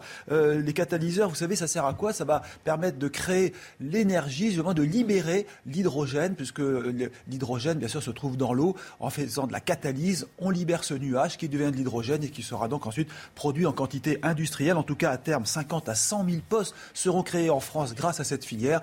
C'est peut-être disons-le, le futur hors noir pour la France, l'hydrogène, parce qu'il permettra plus tard de faire tourner nos usines et pourquoi pas l'automobile. 7h15, le sport, tout de suite, l'équipe de France s'est imposée hier soir en Finlande, euh, pas dans le Grand Nord, mais pas loin, 2-0. On en parle tout de suite, on vous montre les images. 2-0 pour les Bleus, deux buteurs, Karim Benzema et Kylian Mbappé, Chana. Hein. C'était un match un peu, euh, enfin moins impressionnant que celui contre le Kazakhstan, mais heureusement les deux attaquants stars étaient présents. Vous l'avez dit, Didier Deschamps rappelle la chance qu'il a d'avoir ces deux joueurs dans son équipe. Écoutez-le. C'est que du bonheur. Il ne faut pas les dissocier ou associer que les deux, mais ils ont cette euh, relation euh, technique euh, qu'il y a aussi avec le trio quand il y a Antoine qui est là, bien évidemment. Mais pour l'adversaire, c'est c'est compliqué. Donc, je vais les mettre dans des glaçons tranquilles pour qu'ils soient au frais. L'association des, des qualités et du talent permet à l'équipe de France d'être encore plus c'est News, il est 7h17. Merci d'être avec nous. On est le mercredi 17 novembre. Dans un instant, votre nouveau rendez-vous, euh, c'est le rendez-vous des automobilistes, le point de vue des automobilistes, avec Pierre Chasseret, délégué général de 40 millions d'automobilistes. Bonjour Pierre. Bonjour. Euh, dans un instant, vous allez nous parler de ces voitures livrées à leurs clients, écoutez bien, avec des pièces manquantes. Oui, avec des pièces manquantes. C'est dans un instant. Restez bien avec nous sur CNews. À tout de suite. C'est News, 7h24, votre nouvelle chronique, le point de vue des automobilistes. Pierre Chasseret avec nous, délégué général de 40 millions d'automobilistes. Pierre, c'est une information ce matin euh, sur laquelle vous vouliez revenir, qui paraît invraisemblable, que vous nous livrez. On voudrait presque imaginer que c'est un poisson d'avril, mais on est en novembre. Des voitures neuves auraient été livrées à leurs clients avec des pièces en moins, c'est-à-dire Bon, alors imaginez une bouilloire électrique, on vous la vend, mais vous n'avez pas le fil. Je Sur la résistance, ouais. Je pense que vous n'allez pas l'acheter. Eh bien, là, j'ai vraiment vérifié parce que je vous cache pas que moi aussi, ça me paraissait bizarre. En gros, crise des semi-conducteurs. Je vais être obligé de revenir très rapidement dessus. Vous savez, les semi-conducteurs, c'est ces petites pièces qui sont en pénurie qui sont dans nos cartes bleues, voilà, pour comprendre ce que c'est que cette petite pièce. Et ces pièces, il y en a des milliers dans nos voitures modernes. Ces pièces sont en pénurie, difficile pour les, euh, pour les constructeurs de les obtenir. Donc derrière, difficulté d'approvisionnement, de construction, de chaîne de montage. Les constructeurs français annoncent aujourd'hui, par exemple, aux automobilistes qui commandent leur voiture, un délai de minimum 9 mois avant la réception de la voiture. Un bébé. 9 mois, un bébé, oui. voilà, il y a le bébé et, la voiture qui arrivent en même temps. C'est pas mal, remarque, c'est un joli programme, c'est sympa. Euh, Rassurez-nous, plus sérieusement, quand la voiture est, est livrée, il manque rien. Ben, c'est là que le bas blesse. Euh, c'est la petite crise qui touche aujourd'hui la célèbre marque électrique hein, Tesla avec sa modèle 3, sa modèle Y. Tiens Romain, je suis sûr que vous êtes le genre d'homme à brancher votre téléphone pour le recharger dans la voiture. Normalement, oui. Oui, souvent je le fais. Moi aussi. Eh bien, la mésaventure qui est arrivée aux propriétaires de ces véhicules Tesla neufs, 50 à 60 000 euros quand même la bagatelle, eh bien, c'est quand ils ont branché leur téléphone, rien derrière. Pas de prise USB, pas de courant. Tout simplement parce que Tesla n'avait pas prévenu les automobilistes. Et, le pire, c'est que Tesla a posé ces pièces de manière aléatoire. Certains automobilistes qui ont acheté la voiture en ont, d'autres n'en avaient pas. En fait, il, il s'adapte. Il manque des pièces, donc il, donc il s'adapte. Mais il livre. Mais il livre Tesla. C'est pour ça qu'ils vendent. Euh, c'est arrivé à d'autres constructeurs aussi, ce genre de mésaventure. Et puisque. euh, qu'est-ce, qui va, qu'est-ce qui va se passer pour ces automobilistes à qui il manque des pièces? Alors, BMW, par exemple, avait été touché par la même crise euh, des semi-conducteurs, mais ils avaient prévenu les clients en leur faisant choisir entre l'attente et un ordinateur de bord, un tableau de bord. Qui n'était pas tactile. Certains automobilistes ont fait le choix du non tactile et ça s'est très bien passé. Ils étaient informés. Là, le problème, c'est que Tesla n'a informé personne. Alors, évidemment, Tesla a annoncé à ses clients qu'ils allaient poser dans les semaines, les mois à venir la pièce et qu'il faudrait prendre un rendez-vous. Mais tout cela est quand même très compliqué. Je me dis qu'à 50 ou 60 000 euros, ça fait quand même cher pour un Lego automobile. Alors effectivement, mais c'est vrai que eux livrent. Il y a d'autres marques qui laissent la voiture sur un parking et, et- et- et la marque attend euh, qu'arrive la pièce manquante pour, pour livrer la voiture. C'est vrai que ce sont deux, deux stratégies, mais c'est vrai que Tesla, Tesla livre. Merci beaucoup, Pierre Chasseret, tous les jours. Euh, c'est la chronique des, des automobilistes. Demain, on va parler des bouchons artificiels à Paris. Des bouchons, vous avez bien entendu, artificiellement créés pour dégoûter les Parisiens et les Franciliens euh, de la voiture. Ça sera demain euh, dans la matinale. Merci beaucoup, Pierre. 7h27, le temps tout de suite avec Karine Durand. Karine Durand, le temps avec vous. Karine, vous nous emmenez sur l'île des Ambiers. Oui, pour changer un petit peu de la grisaille, de belles images du soleil d'hier sur l'île des Ambiers dans le Var. C'est au large de Toulon. On avait de superbes éclaircies hier. Aujourd'hui aussi, quelques nuages partagés, partagés avec des éclaircies, un petit peu de vent et une température moyenne de 16 degrés. Par contre, sur les trois quarts du pays, ça n'a rien à voir. On aura de la grisaille, des brouillards. C'est le cas dès ce matin, une fois de plus. Du vent violent, par contre, sur le Roussillon également. Prudence. Également de l'instabilité des orages sur la Corse au cours de l'après-midi. Ça s'améliore un petit peu sur le nord. Enfin, davantage d'éclaircies sur la Bretagne, Normandie et même sur le bassin parisien. Attention, vent puissant 90 km à l'heure sur le Roussillon. Les températures sont classiques. Il n'y a pas de gelée sous la grisaille. 7 en Bretagne, 8 à Paris, jusqu'à 12 du côté de Nice et de Cannes. L'après-midi, température de saison un peu en hausse par rapport à hier. 14 sur Paris notamment, 14 également sur Bayonne. Les trois prochains jours, ça s'améliore un petit peu. Ça reste très calme, très anticyclonique ce jeudi. Vendredi, à nouveau de la grisaille. Et pour le week-end, préparez-vous à une baisse des températures. C'est News, il est 7h29. Merci de nous avoir choisis pour démarrer votre journée de mercredi 17 novembre. Toute l'équipe est là, évidemment. Euh, restez bien avec nous dans cette demi-heure qui démarre. Crachats, insultes, agressions physiques. Le personnel de l'hôpital de Nice est régulièrement pris pour cible euh, par des, par des patients irascibles, alcoolisés. On sera euh, en direct avec une représentante à 7h50. Et puis, on va vous raconter ce qui se passe dès le début de ce journal dans quelques instants. L'édito politique avec vous, Eugénie On va revenir sur ce qui se passe à la frontière entre la, la Pologne et la Biélorussie. Ça se tend analyse édito avec vous, Eugénie. Bonjour et à tout de suite. Et puis, euh, c'est mercredi, c'est le jour des sorties ciné. On va parler euh, du film On est fait pour s'entendre, réalisé et joué par Pascal LB, malentendant, vous verrez. On va en parler avec Olivier Nkemoun, bien sûr. Le personnel donc de l'hôpital de Nice, régulièrement pris pour cible par des patients agressifs, Chana. Hein. Oui, les soignants redoutent une recrudescence des violences en milieu hospitalier. Pour l'éviter, ils réclament une présence policière 24 heures sur 24 aux urgences de Nice. Écoutez les explications de Vincent Fahandez. L'hôpital de Nice sera-t-il bientôt protégé par une surveillance policière 24 heures sur 24 C'est en tout cas la demande du syndicat Force ouvrière. Car le personnel de l'établissement est régulièrement pris pour cible par les patients insultes, crachats ou encore coups de poing. En début de semaine, trois agents du centre d'imagerie ont été agressés. Au début du mois, deux infirmières ont été menacées et agressées en trois jours seulement. Selon le syndicat, ces attaques sont en hausse depuis plusieurs mois à cause des tensions générées par la crise sanitaire. Outre une présence policière 24 heures sur 24, Force ouvrière réclame l'installation d'une borne interactive et une campagne d'affichage sur les risques encourus en cas d'agression envers le personnel hospitalier. Une réunion devrait bientôt avoir lieu entre les polices nationales et municipales et les représentants syndicaux de l'hôpital. Voilà, justement, une représentante syndicale sera en direct avec nous à 7h50 ce matin, dans une vingtaine de minutes. Soyez là. Ce chiffre symbolique, symbolique de la reprise épidémique. La France s'approche des 20 000 cas recensés en une journée. Euh, une première depuis la fin du mois d'août. Hein, vous avez bien entendu. Depuis euh, deux mois, les contaminations ont augmenté en moyenne de 30% en une semaine, Chana. Hein. depuis trois mois. Hein, j'ai dit deux mois, depuis trois mois. Oui, et concernant la tension hospitalière, 7535 patients sont hospitalisés et 1277 sont en soins critiques. 48 décès ont été recensés ces dernières 24 heures. L'épidémie repart si bien que dans certaines villes, le masque est de nouveau obligatoire à l'extérieur. C'est le cas dans la commune de Vendôme, dans le Loir-et-Cher. Comment cette nouvelle mesure est-elle acceptée? Ben, On est allé sur place. Reportage CNews de Solène Boulan avec le récit d'Anne Maquignon. Regardez. Dans les rues de Vendôme, il est de retour. Le masque est à nouveau obligatoire en extérieur depuis ce lundi et au moins jusqu'à la fin de l'année. Une décision loin de réjouir tout le monde.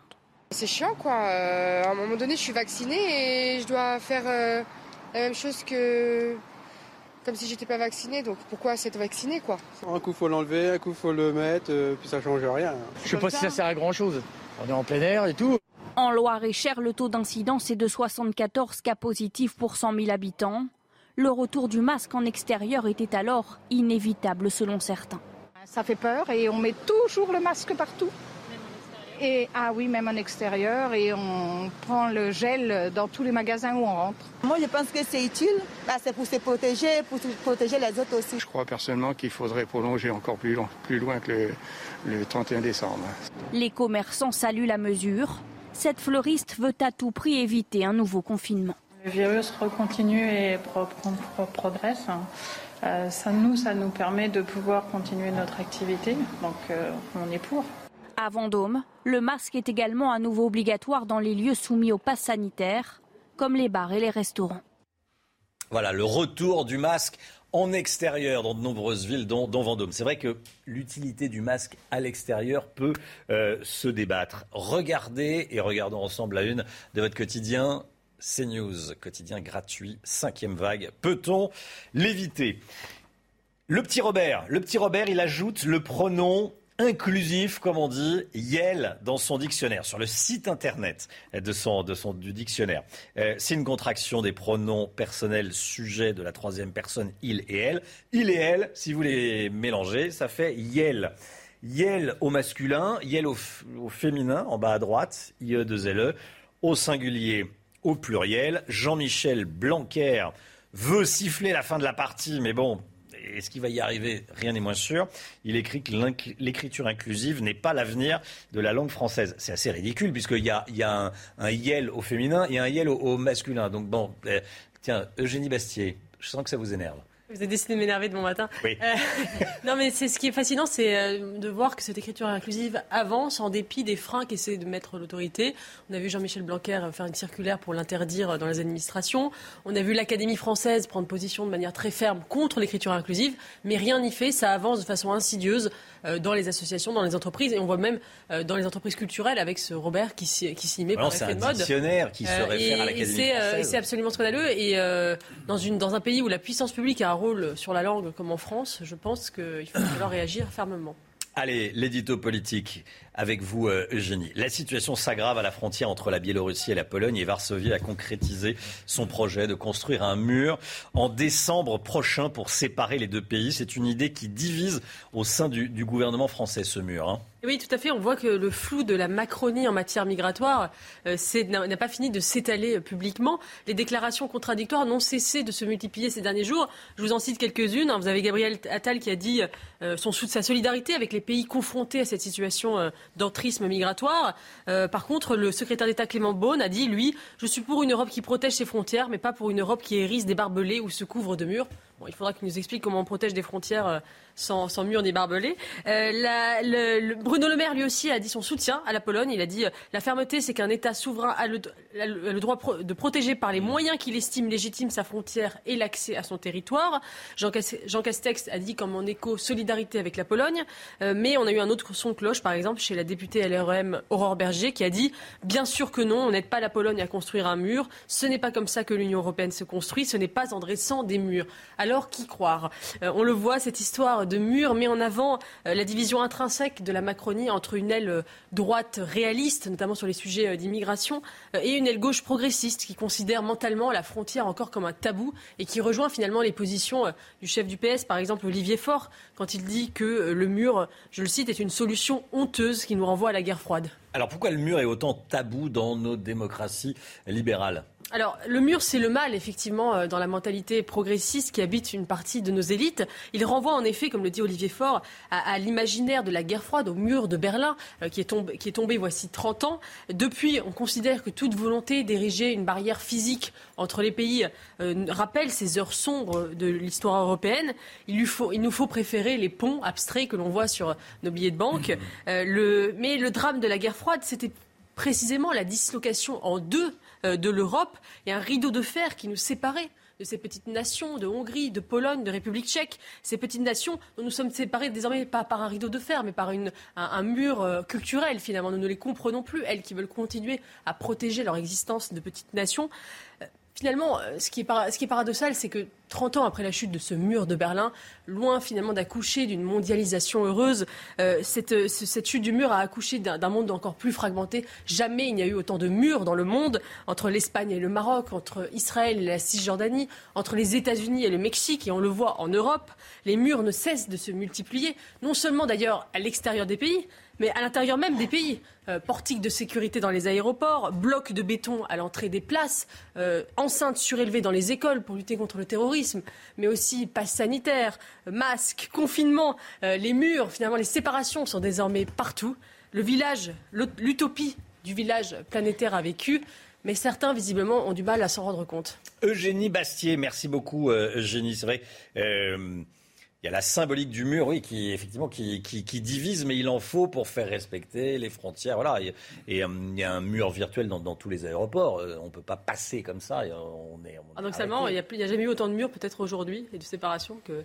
Dans, dans l'histoire de l'humanité. Et dans toute l'histoire de l'humanité. Merci beaucoup, Eugénie. L'édito éco tout de suite. On va voir euh, que désormais, pour acheter une voiture, il faudra aller sur Internet. Même les voitures neuves, terminer les concessions, ça disparaît. On voit ça avec Eric de Ritmaten tout de suite. Édito éco, Éric de Ritmaten, la vente des voitures neuves sur Internet, cette méthode va-t-elle se généraliser? Oui, si l'on en croit la décision du groupe Stellantis, l'ancien groupe PSA, Peugeot Citroën, qui annonce un, sacré changement dans, ce domaine. On parle bien de voitures neuves, bien sûr, Eric, parce que pour aller euh, pour acheter une voiture d'occasion, on va déjà depuis longtemps sur Internet. Absolument, mais c'est une mutation hein, qui se hmm. prépare parce que le groupe Stellantis, effectivement ancien Peugeot Citroën, euh, se prépare à ce virage avec son propre site pour vendre des voitures, pour les commercialiser. Alors actuellement, on vous parle de Tesla, hein, le fameux américain, lui aussi le fait depuis longtemps sur Internet. Mais là, en France, on met le pied donc dans le click and collect. Vous savez sûrement ce que c'est que le click and collect. On commande sur Internet et on va se faire livrer ou on va chercher le produit donc euh, euh, sur un lieu bien précis. Et eh bien voilà ce qui se prépare pour l'automobile.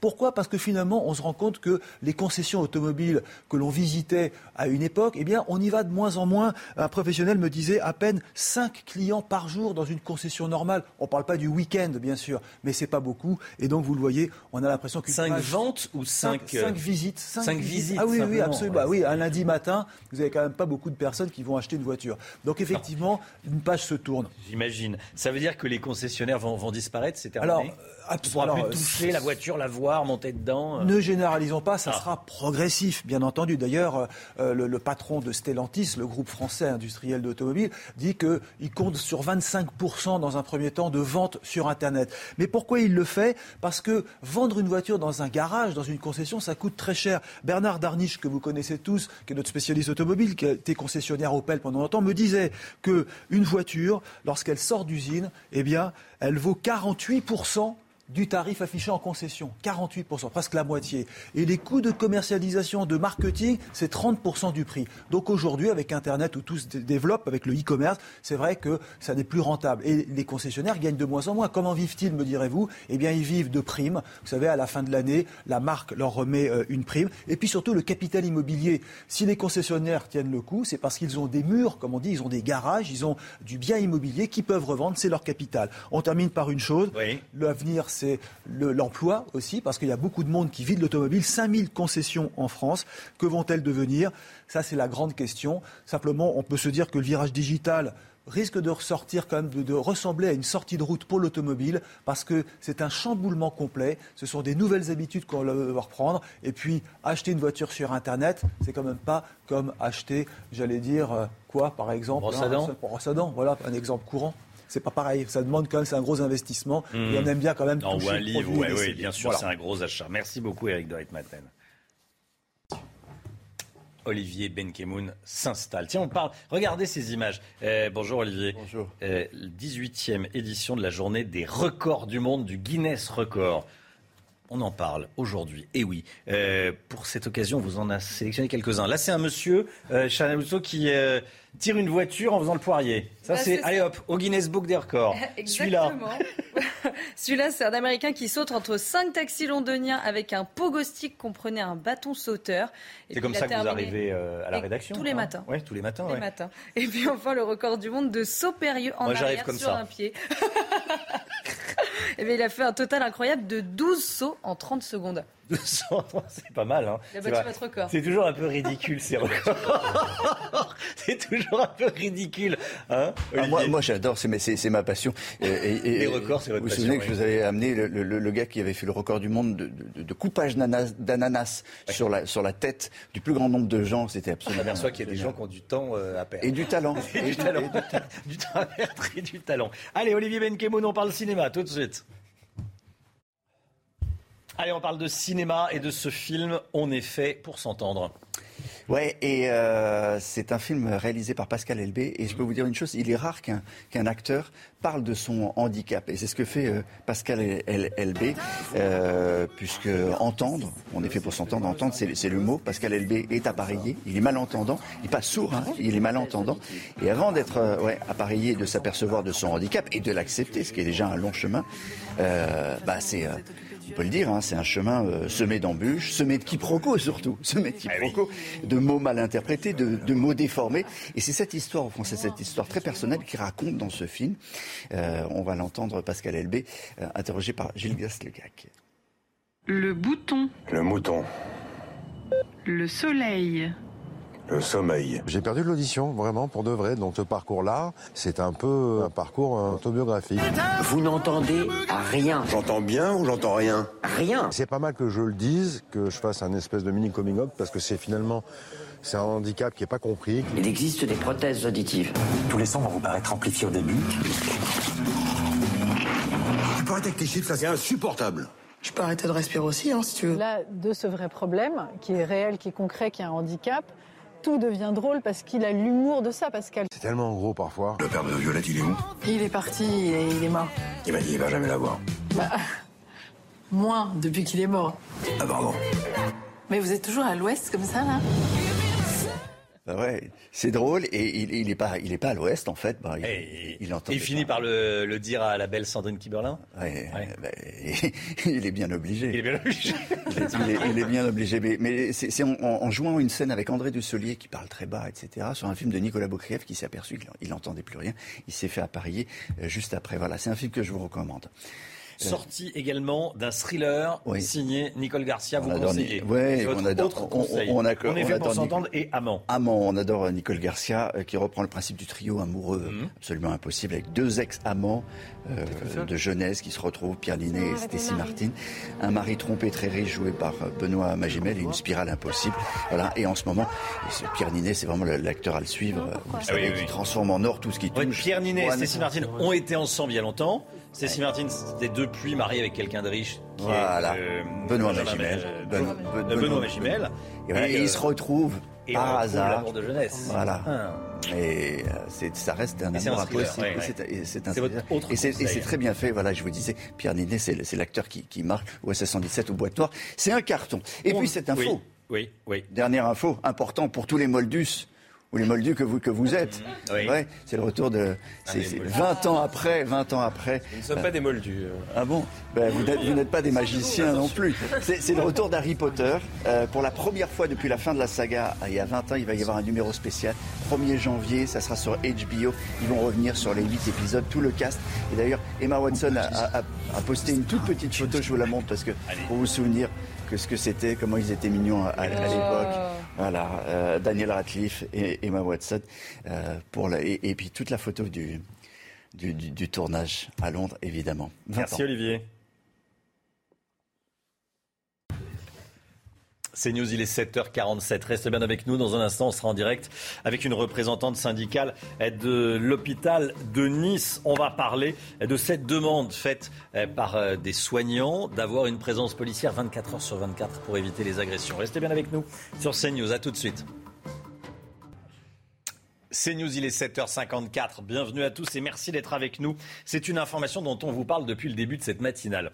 Euh, L'hôpital de Nice est régulièrement, enfin en tout cas son personnel, euh, pris pour cible par des patients alcoolisés, agressifs irascibles, euh, crachats, insultes, agressions physiques et Force ouvrière, le syndicat Force ouvrière redoute une recrudescence des violences en milieu hospitalier et dans cet hôpital. On est en direct avec Sandrine Bayel. Bonjour et merci euh, d'être avec nous ce matin dans la matinale de CNews. Vous êtes adjointe au département euh, 06, donc euh, les Alpes-Maritimes, FO Santé.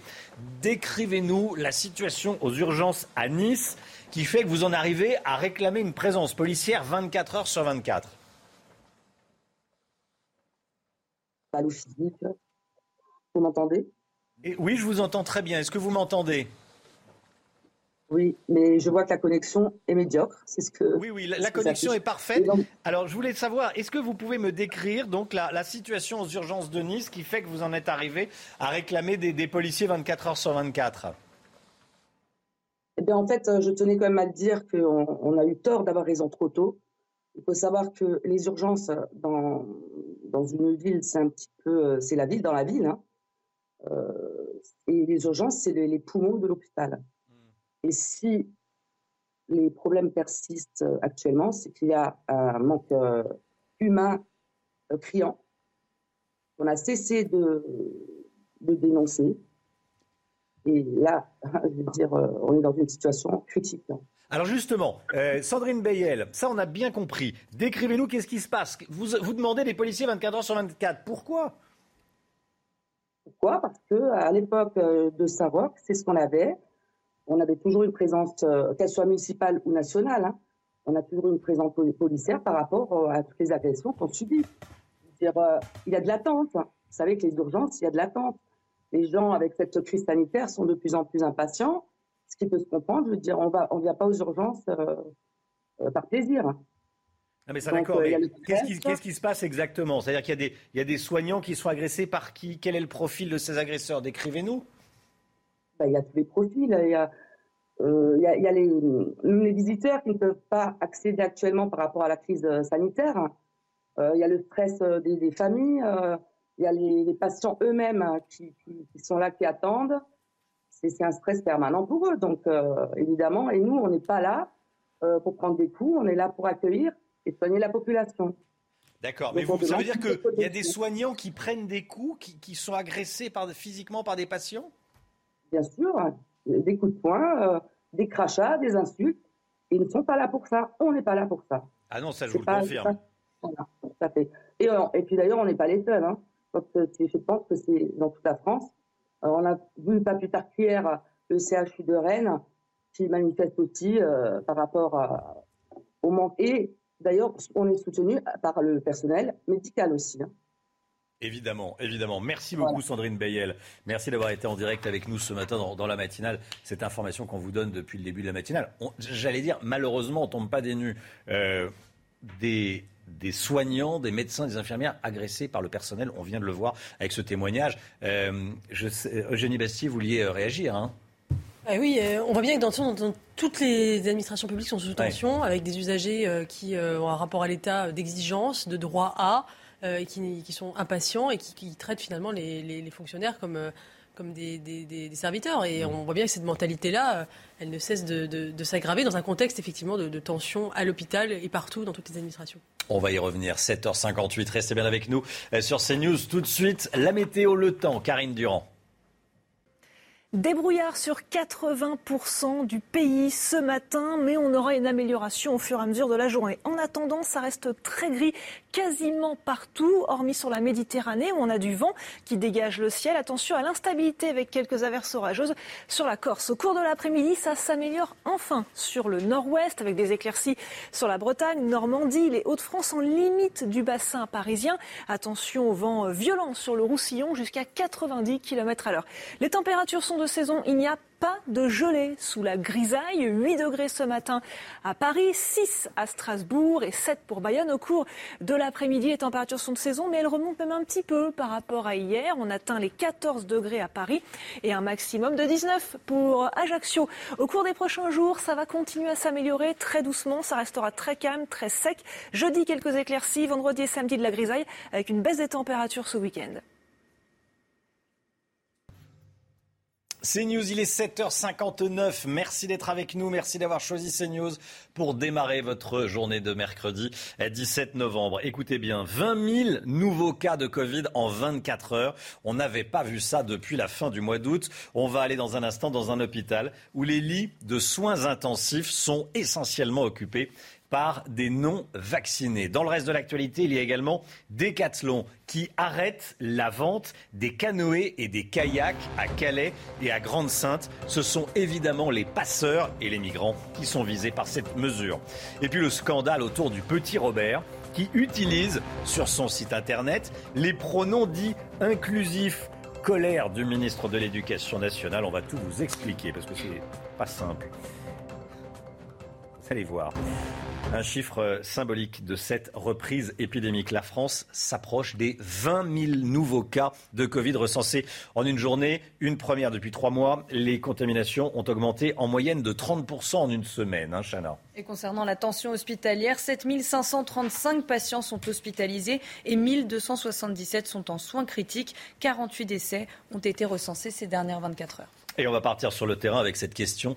Euh, les personnes non vaccinées sont-elles responsables de l'arrivée de la cinquième vague en France hein? Et selon les derniers chiffres des hospitalisations, les non-vaccinés sont neuf fois plus nombreux à être admis en réanimation. Reportage dans un hôpital en Gironde à Arcachon. Antoine Estève. Parmi les patients admis à l'hôpital d'Arcachon pour des cas de Covid-19, depuis le début du mois de novembre, un seul était vacciné. Les soignants nous expliquent que cette cinquième vague de malades touche une majorité de personnes anti-vaccins. C'est des gens qui, par principe, sont contre le système de, vaccination. Une fois qu'ils sont euh, dans la filière de la prise en charge de soins et qui sont contaminés, ils ont une, vision des choses qui est radicalement opposée à ce qu'ils pensaient euh, auparavant. Malheureusement, c'est trop tard pour eux, hein, même si on n'a pas forcément de forme excessivement grave. Les personnels soignants commencent à sentir un regain d'activité. Ici, comme dans les autres hôpitaux de la région, pour le moment, pas de saturation mais tout le monde pense que la situation hivernale sera compliquée dans les services de soins intensifs. Ça alimente le désarroi des personnels soignants. Le personnel soignant n'a pas besoin euh, de ces personnes-là dans, dans, les unités d'hospitalisation. On a beaucoup de malades déjà à l'hôpital et je crois que si on pouvait éviter que les gens viennent en hospitalisation, je crois que ça, ça permettrait aussi de soulager les équipes soignantes. Dans le sud-ouest, le nombre de cas de Covid-19 explose. On compte plus de 140 nouvelles hospitalisations la semaine dernière et 30% de malades en plus qu'au début du mois de novembre. Alors, on est nombreux à commencer à préparer Noël. Florian Tardif, certains s'inquiètent de devoir subir de nouvelles restrictions, faut dire les choses. Est-ce que la situation est inquiétante et est-ce que le gouvernement pourrait serrer la vis dans les prochaines semaines? Va voir cela ensemble. Globalement, la situation sanitaire se dégrade sur l'ensemble du territoire, excepté la Creuse, le Jura et le Loir-et-Cher. On va voir les chiffres ensemble. Nous avons pris une moyenne lissée sur plusieurs jours concernant le nombre de cas qui est beaucoup plus euh, représentatif. On est autour de 10 euh, 000 cas enregistrés en moyenne quotidiennement euh, ces derniers jours. Augmentation de plus 37%. 7 300 personnes sont hospitalisées, plus 7% en 7 jours et 1250 personnes sont en soins critiques, plus 10% en 7 jours. Globalement, il s'agit de personnes non vaccinées, puisque les personnes non vaccinées sont 9 fois plus, ont 9 fois plus de chances actuellement d'entrer en service de soins critiques lorsqu'ils euh, sont infectés euh, par la Covid-19. Pour le moment, le gouvernement ne compte pas mettre en place de nouvelles restrictions et espère que la couverture vaccinale importante de la population française suffira. On peut traverser euh, l'hiver grâce à cette couverture vaccinale et grâce au pass sanitaire qu'on a mis en place très tôt, a ainsi estimé le porte-parole du gouvernement hier. Il ne faudrait pas que cette dynamique haussière, néanmoins, du nombre de cas se répercute sur le système hospitalier, ce qui amènerait l'exécutif à prendre de nouvelles mesures, puisque c'est la dynamique, notamment, qui pousse le gouvernement à prendre des mesures restrictive en cas de nouvelle vague épidémique. Merci Florian. On regarde ensemble la une de votre quotidien gratuit. CNews, cinquième vague, peut-on l'éviter? À la une de CNews ce matin, je voulais vous parler également de cette information. Certaines personnes ont profité de la crise sanitaire pour gagner de l'argent euh, illégalement, de l'argent public. Euh, à Marseille, un homme a été condamné à 5 ans de prison ferme et il dort toujours en prison. Euh, il est maintenu en détention pour avoir fait de fausses déclarations de chômage partiel pendant la pandémie. Donc il a voler de l'argent à l'État. Hein, euh, voilà. Euh, un autre individu et une société ont également été condamnés pour la même fraude. Les trois prévenus ont détourné plusieurs centaines de milliers d'euros avant de les blanchir sur des comptes en France, en Allemagne, en Belgique ou encore au Maroc. Les escroqueries de ce type s'élèveraient à plusieurs millions euh, d'euros. Decathlon retire ses canoës et ses kayaks de la vente à Calais et à Grande-Sainte, hein. Une décision prise par les deux magasins en accord avec l'enseigne. Dans ces deux villes, l'usage sportif de ces articles est détourné par les migrants qui veulent rejoindre l'Angleterre. Le nombre de traversées a d'ailleurs atteint des sommets la semaine dernière. Les explications d'Anthony Favali. L'enseigne Decathlon justifie ce retrait des ventes de kayaks par un usage qui pourrait mettre en danger la vie des migrants. Vendredi dernier, trois d'entre eux ont été portés disparus après avoir tenté la traversée de la Manche sur ce type d'embarcation. Une décision saluée par certaines associations d'aide aux migrants. Si Decathlon se sent un peu responsable, un peu coupable même éventuellement de, mettre des gens en danger, euh, je trouve que c'est bien euh, qu'ils arrêtent de vendre ce matériel.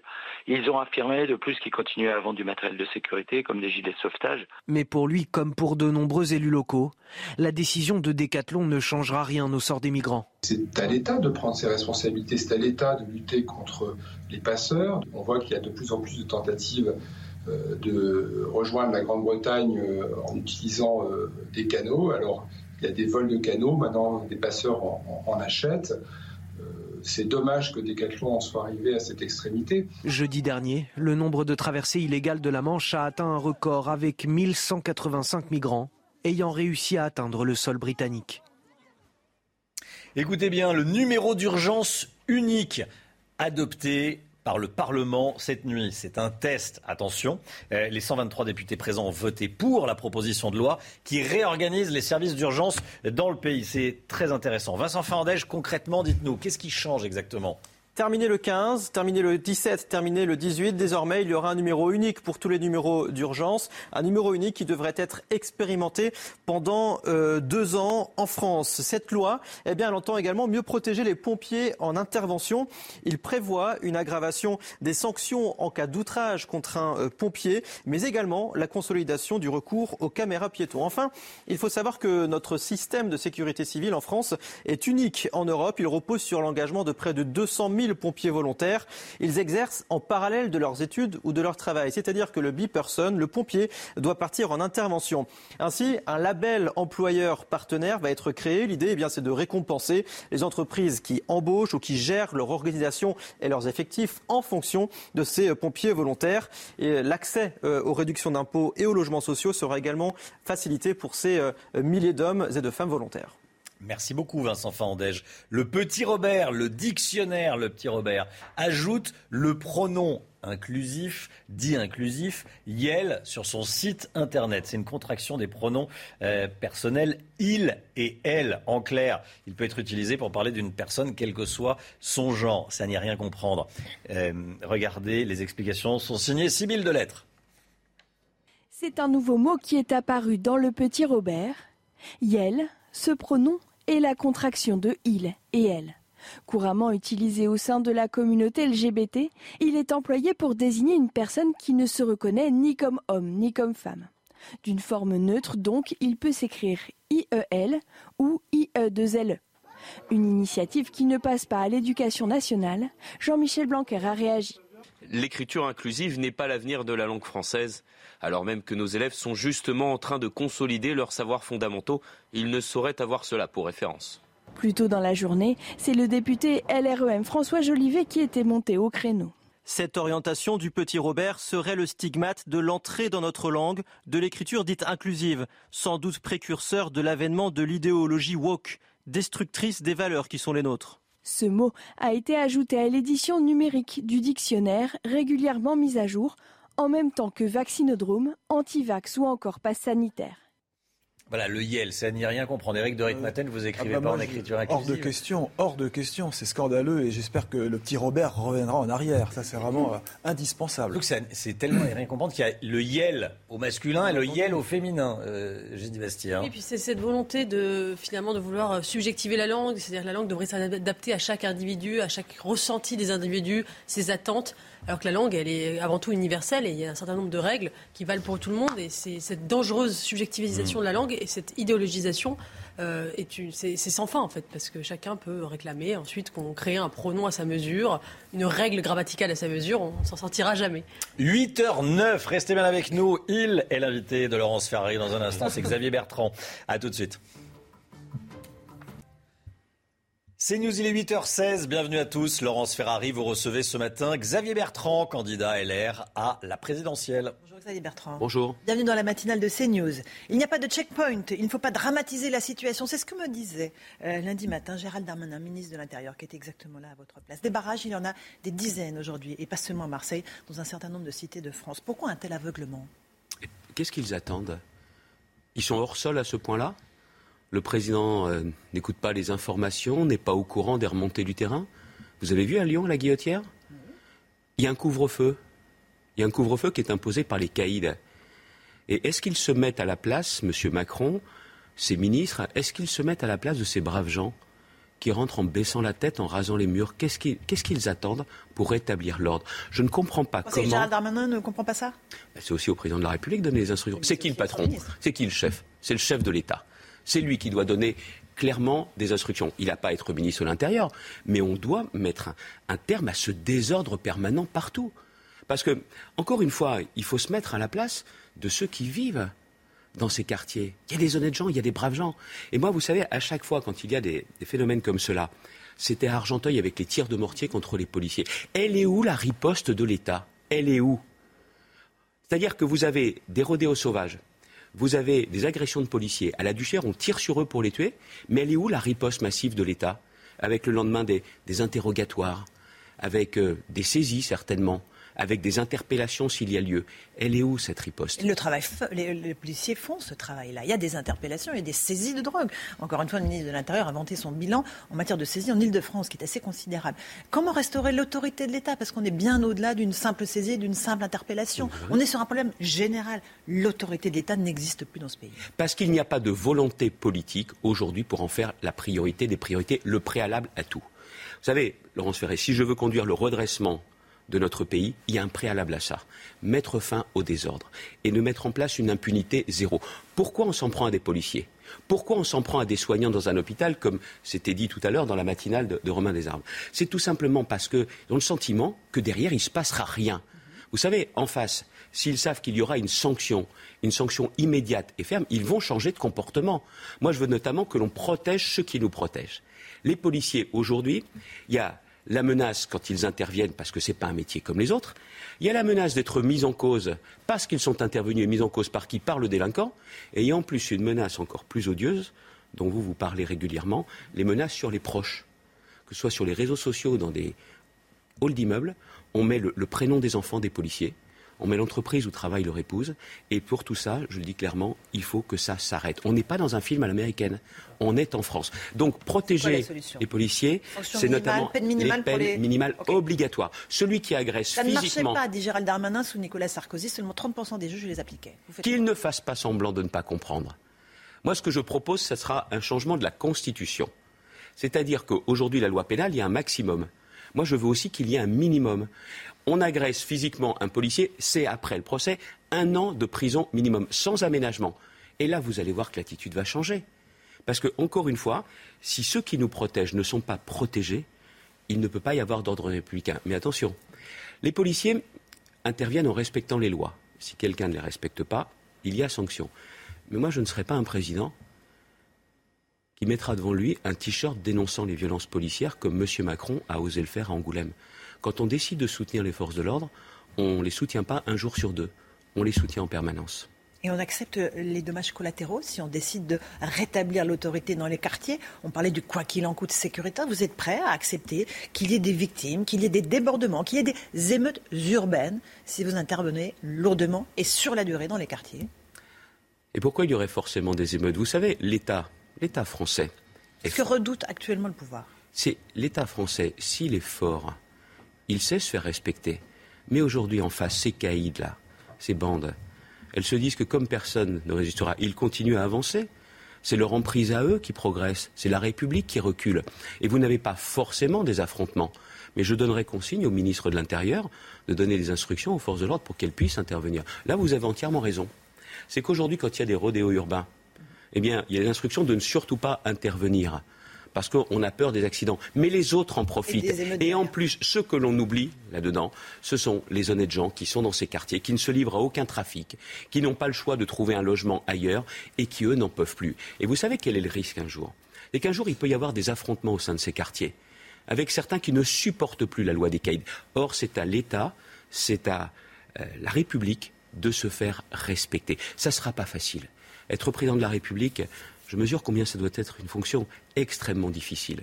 Mais s'il n'y a pas la volonté, en premier, de garantir l'ordre républicain, rien ne peut fonctionner. Vous voulez démultiplier la présence des policiers sur le terrain et de façon pérenne. Donc vous voulez embaucher un certain nombre de policiers, il faut du temps pour les former. À quelle échéance est-ce que vous allez nous dire Les quartiers seront pacifiés, ces zones de non-droit seront euh, régulées dans notre pays? À quelle échéance? Si les Français me font confiance, dès la prise de fonction, je marquerai par notamment ma présence et la présence de mon ministre de l'Intérieur un renforcement de l'action dans ces quartiers. Il ne peut pas y avoir de zone de non-droit. Je sais qu'on a souvent entendu ce discours, mais je le tiendrai. Oui, mais parce que. Hein. Oui, oui, mais je vais vous dire aussi une chose. Pourquoi pour vous, ça changerait? Parce que j'ai conscience d'une chose. C'est que nous sommes au bord d'affrontements. Mais pas d'affrontements seulement entre ces caïds ou les forces de l'ordre, comme vous l'indiquez, mais entre Français. Et ça, on ne doit rien laisser passer. On ne peut pas laisser dégénérer cela. Vous savez, vous vous rappelez de M. Collomb ministre de l'Intérieur, qui avait quitté ses fonctions en disant, oui, qu'à l'époque il était ministre de l'Intérieur, en disant, on est aujourd'hui euh, côte à côte, on va être face à face. Bon, plutôt que d'être commentateur, il aurait dû faire son boulot de ministre de l'Intérieur. Mais en attendant, ça fait des années, des années que ça, ça monte. Et je pense que M. Macron n'a jamais pris la mesure de ce que vivent les habitants des quartiers. Mais la délinquance est aussi en milieu rural.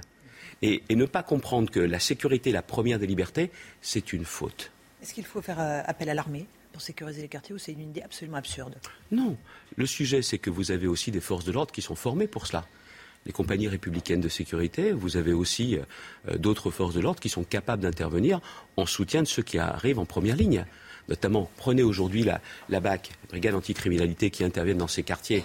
Il faut aussi assurer le soutien si on décide d'avoir des actions qui sont des actions plus importantes. Aller chercher des armes, aller chercher du trafic de drogue. Il y a des saisies. Ils le font, les policiers, tous les jours. Mais ils n'ont pas aujourd'hui le soutien nécessaire. Et il y a aussi autre chose, Laurence Ferrari. C'est qu'ils savent interpeller mais derrière, c'est la question de la condamnation et de la sanction. Que le code pénal soit appliqué. Quand vous voyez l'autre jour à Montrouge une agression sur des policiers à coups de couteau, une relax. Il n'y a pas eu de coup de couteau, il y a eu un homme qui effectivement brandissait des couteaux. Oui, c'était quoi? C'était, une, une, démonstration pour un film? Certainement pas, c'est la réalité. Moi, je ne comprends pas comment, dans des situations comme celle-ci, il n'y a pas un garde des sceaux, musclé, ferme, qui défend aussi les victimes, qui défend aussi les forces de l'ordre qui sont agressées, qui donne des instructions au procureur. Je sais que c'est le juge qui juge, mais en tout cas, il faut qu'il y ait des réquisitions sévères. Il y a une forme aujourd'hui de, laisser aller de laisser aller de la part du gouvernement en ne mesurant pas que la tension monte, monte et que ces affrontements, va finir par les avoir. Je veux les éviter. Juste un mot sur euh, le fait que vous vouliez abaisser la majorité pénale à 15 ans. Pourquoi 15 ans et qu'est-ce que ça changera? C'est vrai, je ne me suis pas réveillé un matin en disant tiens, 15 ans. Vous parlez de 16 ans, maintenant vous allez encore plus bas. Parce que j'ai vu aussi comment ça se passe dans certains pays européens et puis j'ai été marqué par ce qui s'était passé, vous vous rappelez, à Beaugrenelle où il y a eu un affrontement entre bandes et, ces jeunes qui sont intervenus, certains avaient 15 ans. Donc je veux qu'à 15 ans, on puisse encourir la même peine qu'un adulte, la même peine. Et je veux que derrière... Avec les mêmes prisons? Avec la même peine, ça veut dire la même chose. Bien sûr, il y a toujours l'individualisation des peines. Ah, pardon, la même prison. Non, il faut qu'il y ait. Quand on tue quelqu'un, euh, c'est pas dans un centre éducatif fermé qu'il faut aller. Il faut qu'il y ait aujourd'hui. On gradue évidemment. Exactement, exactement. Il y a les centres éducatifs fermés il n'y en a pas assez, il n'y en a pas dans chaque département, et parfois il en faut plus dans certains départements. Et puis après, il faut des centres qui sont renforcés où là, c'est un encadrement de type militaire, pas militaire, de type militaire. Et puis aussi, on nous dit aujourd'hui, mais vous allez mettre des jeunes à côté des caïds. Soyons sérieux, on ne va pas les mettre dans des quartiers de haute sécurité. Mais il faut aussi construire les places de prison. 20 000 pendant le prochain quinquennat. Et je sais ce que vous allez me dire, mais c'est long pour construire une place de prison. Bah, ça dépend. Parce que si on laisse faire les procédures actuelles, si on laisse les technocrates nous dire qu'il faut 10 ans et pas autrement. Et les habitants faire des recours parce qu'ils ne veulent pas non plus des prisons sur leur commune Pas vrai. J'ai été maire de Saint-Quentin. J'ai proposé euh, au gouvernement, au gouvernement précédent, d'ouvrir une nouvelle prison à Saint-Quentin. Il y en a eu une par le passé. Vous avez eu la réponse, moi je ne l'ai jamais eue. Il y a deux choses qu'il faut savoir. C'est qu'il y a des maires qui sont candidats. On ne va pas ouvrir en centre-ville, on ne va pas ouvrir dans un quartier, quartier résidentiel, jamais de la vie. Mais il y a aussi des espaces, des terrains disponibles. Et ce que je propose, c'est que le maire qui acceptera de construire une prison sur son territoire aura une dotation globale de fonctionnement renforcée. Et puis autre chose, l'État doit décider ce qu'il veut faire, le nombre de places, l'endroit. Mais pourquoi on ne demande pas au privé de la réaliser? Ils savent aller beaucoup plus vite. Moi, j'ai demandé à des grands groupes de construction français, à partir du moment où vous avez le terrain, combien de temps il vous faut pour construire une prison? Ils vous disent pas 7 ans, eux. ils vous disent pas 10 ans. Il leur faut 2 ans et demi pour construire une prison et pas une prison de 80 places, une prison de 600 places ou 800 places. Il y a aussi quelque chose qu'il faut comprendre, c'est qu'aujourd'hui, si on ne bouscule pas les choses, si on ne fait pas différemment, c'est vrai qu'on ne fera pas mieux que les autres. Je veux faire différemment. Si je me présente à la présidence, ce n'est pas pour faire comme mes prédécesseurs et avoir une situation qui, qui aujourd'hui nous fait connaître un tel désordre et une telle insécurité. Moi, je sais que les Français veulent des résultats, de l'efficacité. C'est mon parcours.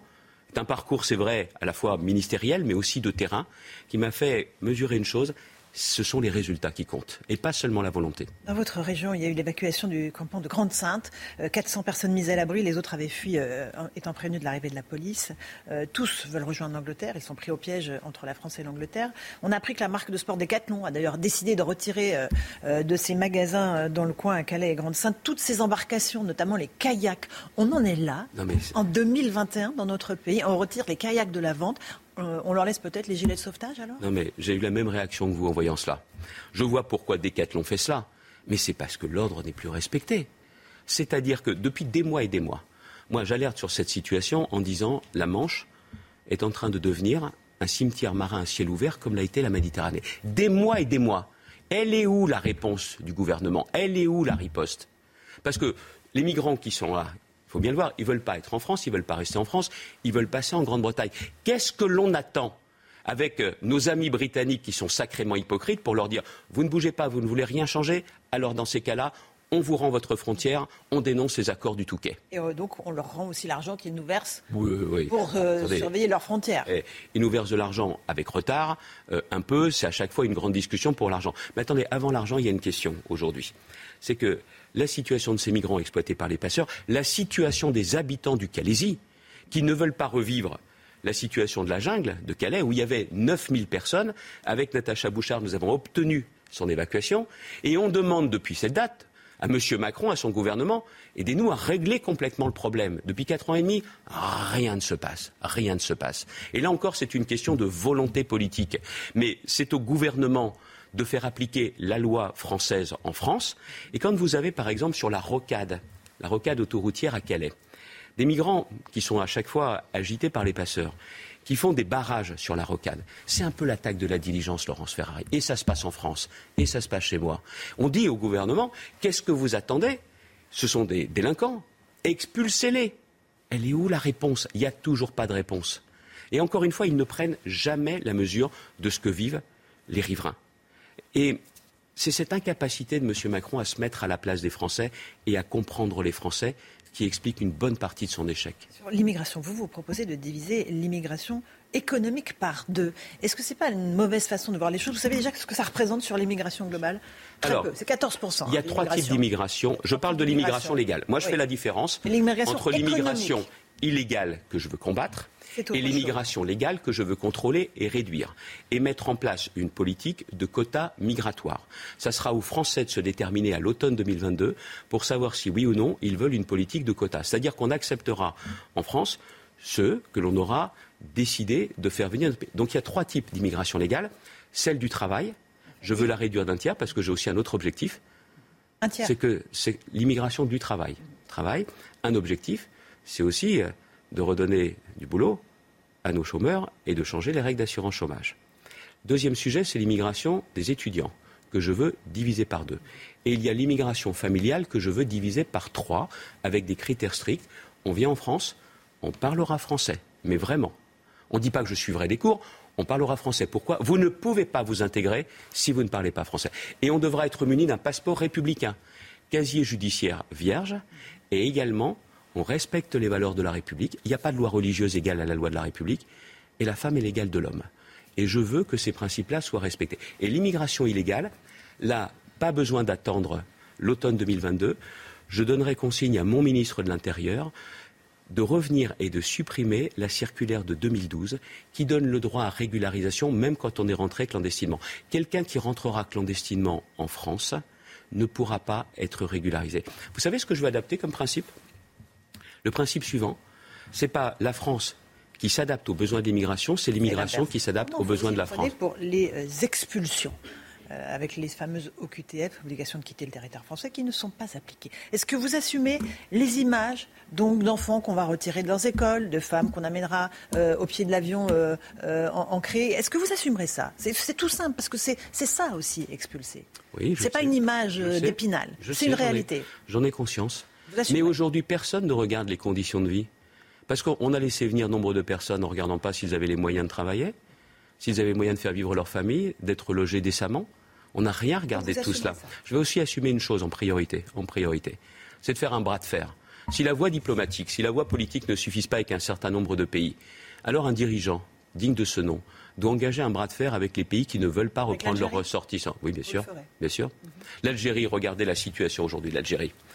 L'Algérie est un pays. Certains des ministres, Sénat algérien, agressent la France, attaquent la France. On nous interdit de survoler l'espace aérien. Tout ça parce qu'on dit qu'on voulait réduire de moitié les visas. Oui, attendez, c'est pas seulement ça, c'est qu'ils se servent d'une chose. La phrase honteuse, scandaleuse de M. Macron à la dernière présidentielle, qui est allé parler de crimes contre l'humanité à propos de la présence coloniale française. Et donc les Algériens aujourd'hui, moi je leur dis très clairement, si vous ne nous changez pas de ton à l'égard de la France, si vous ne nous autorisez pas à survoler votre espace aérien, alors qu'on a besoin de le faire pour nous rendre au Sahel, pour combattre le terrorisme, moi je reviendrai sur les accords de 1968 bilatéraux entre la France et l'Algérie. Et je le dis, la France est un grand pays qui doit être respecté. Et ni les États-Unis, ni la Turquie, ni l'Algérie n'ont le droit de nous manquer de respect. Un petit mot de l'élection du Congrès des maires, c'est aujourd'hui et demain. Vous soutenez qui, vous? David Lisnard. Pourquoi? Parce que je le connais bien. Je sais aussi qu'il est de la même famille politique que moi, mais qu'il sera aussi le plus à même de travailler dans la lignée de l'excellent travail qu'avait fait François Barouin. Alors je ne suis pas maire, je ne voterai pas, mais je sais que la question m'a déjà été posée, notamment par des maires de ma région, des maires d'autres régions, mais je veux être clair. Votre congrès, enfin votre primaire à vous euh, chez les Républicains se terminera début décembre. Vous êtes sûr C'est pas une primaire. On va pas jouer sur. Bah, vous savez pourquoi c'est pas une primaire Parce qu'elle est fermée Non, c'est pas ça. C'est qu'on n'a pas d'adversaire. J'ai pas d'adversaire au sein de ma famille politique. Mon adversaire principal, c'est M. Macron. Comme les Français. C'est plus le Rassemblement national. Tourne, je veux qu'on Marine Le Pen Non, non. Vous l'avez beaucoup dit pendant des années que c'était Marine Le Pen. Attendez, vous connaissez mon combat contre les extrêmes quand même. On est bien Monsieur Mélenchon, Monsieur Le Pen, mais dans cette élection. Plus votre ennemi. Mais non, c'est pas ça. C'est qu'au deuxième tour de la présidentielle, ça se jouera entre qui? Si euh, les adhérents des LR me font confiance, ça se jouera entre moi et Monsieur Macron, et je suis le seul capable de le battre. Voilà la réalité. Mon combat contre les extrêmes, il est constant. Depuis le début de mon engagement politique, et je ne changerai pas. Parce que vous voyez, vous avez parlé de Calais. Madame Le Pen n'a jamais cherché à régler les problèmes à Calais. Moi, mon boulot, la droite républicaine, c'est justement de régler ces problèmes et de s'attaquer justement aux raisons de la colère, des difficultés des gens. C'est ça mon rôle. Il y a à la fois la vision pour le pays, mais aussi le souci de répondre concrètement aux problèmes de nos concitoyens. Emmanuel Macron va venir euh, en visite euh, dans votre région, à la fois vendredi, euh, lundi, c'est un hasard de son calendrier Bien sûr que non, il est en campagne. Il est en campagne. Mais regardez, il choisit bien les endroits où il va. Il va dans des endroits où les élus locaux ont travaillé et, il vient dire ça a l'air de fonctionner. Pourquoi il ne va pas à Calais? Pourquoi il ne va pas à Calais? Pourquoi il ne se rend pas sur place pour voir justement euh, la détresse de la situation, de la détresse des riverains également qui en ont marre, qui ne supportent plus Pourquoi il ne va pas à Boulogne-sur-Mer? Pourquoi il ne va pas à Boulogne-sur-Mer, là où il y a les pêcheurs qui attendent les licences de pêche qui avaient été promises et puis, encore une fois, elles en sont où les négociations avec les Britanniques? Il en est où le bras de fer avec M. Johnson? Il n'a pas la volonté de conduire les bras de fer nécessaires pour faire respecter les intérêts de la France et les intérêts des Français. Vous voyez, il choisit bien les endroits. Hein. choisit bien les endroits. Et, d'ailleurs, il n'est pas l'hôpital où il ne mesure pas la détresse de l'hôpital des personnels hospitaliers. Donc c'est un président qui est en campagne, c'est son droit, mais qui avance masqué et qui surtout ne va pas là où c'est difficile pour les Français. Moi, je me rends partout. 40 000 nouveaux adhérents euh, aux Républicains pour cette primaire. Euh, ils, vont, euh, ils vont faire pencher la balance d'un côté ou d'un autre. Ils vont vous favoriser, vous défavoriser. Est-ce que, quoi qu'il arrive, vous soutiendrez celui ou celle qui sortira de cette primaire? Évidemment. Évidemment. Mais vous savez pourquoi ils sont nombreux à avoir rejoint les Républicains? C'est parce que le 4 décembre, ils ne vont pas choisir le candidat des Républicains. Ils peuvent choisir le prochain président de la République. Et vous pensez que, encore une fois, la famille sera réunie derrière le, ou la candidate? J'en suis convaincu. Une dernière question. La France a remporté le match de football contre la Finlande hier, qualifié pour euh, le mondial du Qatar. je n'ai pas regardé ce, match. On ne va pas parler seulement football, on va parler politique. Euh, certaines voix politiques, justement, demandent un boycott de ce mondial au Qatar. Jean-Luc Mélenchon estime euh, encore une fois qu'il ne faut pas y aller, étant donné. Ah, monsieur Mélenchon encore. Il n'y a pas que lui. Il n'y a pas que lui. les conditions de construction des, stades. Il y a eu un certain nombre de, décès parmi les, les ouvriers qui ont construit. Est-ce qu'il faut boycotter le mondial du Qatar? Certainement pas. Parce qu'encore une fois, mêler le sport, la politique, tout ça, ça va bien. Et puis les élucubrations de M. Mélenchon, comptez pas sur moi pour les suivre. Hein. Très bien. Merci beaucoup, Xavier Bertrand, d'être venu dans la matinale de CNews. À vous, Romain Desarmes, pour la suite. C'est News, il est 8h36. Merci à vous, Laurence Ferrari, et à votre invité, Xavier Bertrand. Restez bien avec nous. On est avec le docteur Brigitte Millot. Bonjour, Brigitte. Bonjour, Romain. Dans un instant, la santé. On le sait, le virus, le virus ne s'attaque pas qu'aux poumons. Et ce matin, vous nous parlez du mécanisme qui expliquerait l'atteinte au cerveau. C'est dans un instant. Un retraité qui n'arrive pas à récupérer sa maison à Marseille. C'est fou. Une famille agressive de quatre personnes ne veut pas quitter les lieux. On sera en direct avec ce propriétaire dans quelques instants. Robert Deleda. Bonjour monsieur et à tout de suite. Et puis cette information qui fait réagir ce matin, le petit Robert qui ajoute, qui ajoute le pronom Yel qui veut j'allais dire rien dire, sur son site internet. Yel, c'est le, mélange de il et elle. C'est de l'écriture inclusive. Il faut suivre, c'est compliqué. On va y revenir dans un instant. Tout d'abord, ce qui se passe à l'hôpital de Nice. Crachat, insulte, agression physique. Le personnel de l'hôpital de Nice est régulièrement pris pour cible par des patients alcoolisés, irascibles et agressifs. Hein. Oui, les soignants redoutent une recrudescence des violences en milieu hospitalier. Pour l'éviter, ils réclament une présence policière 24 heures sur 24 aux urgences de Nice. Regardez ce reportage de Vincent Fernandez. L'hôpital de Nice sera-t-il bientôt protégé par une surveillance policière 24 heures sur 24 C'est en tout cas la demande du syndicat Force ouvrière. Car le personnel de l'établissement est régulièrement pris pour cible par les patients. Des coups de poing, euh, des crachats, des insultes. Ils ne sont pas là pour ça. On n'est pas là pour ça. En début de semaine, trois agents du centre d'imagerie ont été agressés. Au début du mois, deux infirmières ont été menacées et agressées en trois jours seulement. Selon le syndicat, ces attaques sont en hausse depuis plusieurs mois à cause des tensions générées par la crise sanitaire. Outre une présence policière 24 heures sur 24, Force ouvrière réclame l'installation d'une borne interactive et une campagne d'affichage sur les risques encourus en cas d'agression envers le personnel hospitalier. Une réunion devrait bientôt avoir lieu entre les polices nationales et municipales et les représentants syndicaux de l'hôpital. Voilà, cri d'alarme du CHU de, Nice qui réclame une présence policière 24 heures sur 24 pour calmer les ardeurs des patients agressifs et de leurs proches parfois. Autre histoire qui, je suis sûr, va vous faire réagir dont on vous parle également depuis le début de la matinale, celle de ce propriétaire démuni face à des squatteurs. Ça se passe à Marseille. Maison squattée par une famille algérienne de quatre personnes. Un huissier de justice s'est rendu sur place. Il y aurait d'autres occupants, des moutons attachés au radiateur. On est en direct avec Robert Deleda. Bonjour Robert Deleda, propriétaire de ce bien immobilier à Marseille qui vous appartient. Vous êtes propriétaire depuis combien de temps? Depuis 1988. 1988. Alors, comment ça s'est passé? Comment ces gens ont-ils pu s'installer chez vous? Euh, tout d'abord, le mois de juillet, nous avons constaté que ma maison, située dans le 15e arrondissement de Marseille, été squatté dès cette constatation. J'ai donc déposé une plainte pour violation et occupation illégale de mon bien. J'ai ensuite euh, demandé à un huissier de justice de dresser un constat relatif à ce squat. Lors de ce constat, après une très longue attente, nous avons pu rencontrer, échanger avec ce squatteur, nous disant qu'il était euh, chez lui et qu'il avait versé une somme de 4 000 euros au propriétaire qu'il avait rencontré au marché aux puces. À la demande de l'huissier et après encore une fois une très longue attente et un moment d'hésitation, il a présenté un titre de séjour valable jusqu'en 2026 et délivré en 2016. L'huissier a fait différents constats. Serrure neuve, présence de personnes sans droit ni titre, présence d'animaux. Il a été clairement établi mmh que le bien, mon bien, était squatté. Puis nous sommes partis car des personnes sont arrivées en disant au squatteur s'il avait des problèmes. Ces squatteurs se sont donc appropriés mon bien. Oui, c'est ça. Vous, aviez, vous avez écrit un, petit texte pour bien raconter l'histoire, mais cette histoire est, folle. Qu'est-ce que vous savez des, des squatteurs, Robert Deleda ben, euh, actuellement, j'ai plus d'animaux, mais j'ai des carcasses de véhicules dans la cour, des rétroviseurs, des portières, des moteurs qui sont, euh, qui sont là, à l'intérieur de, de la cour. Comment la justice justifie-t-elle le fait qu'elle ne vous restitue pas ce bien?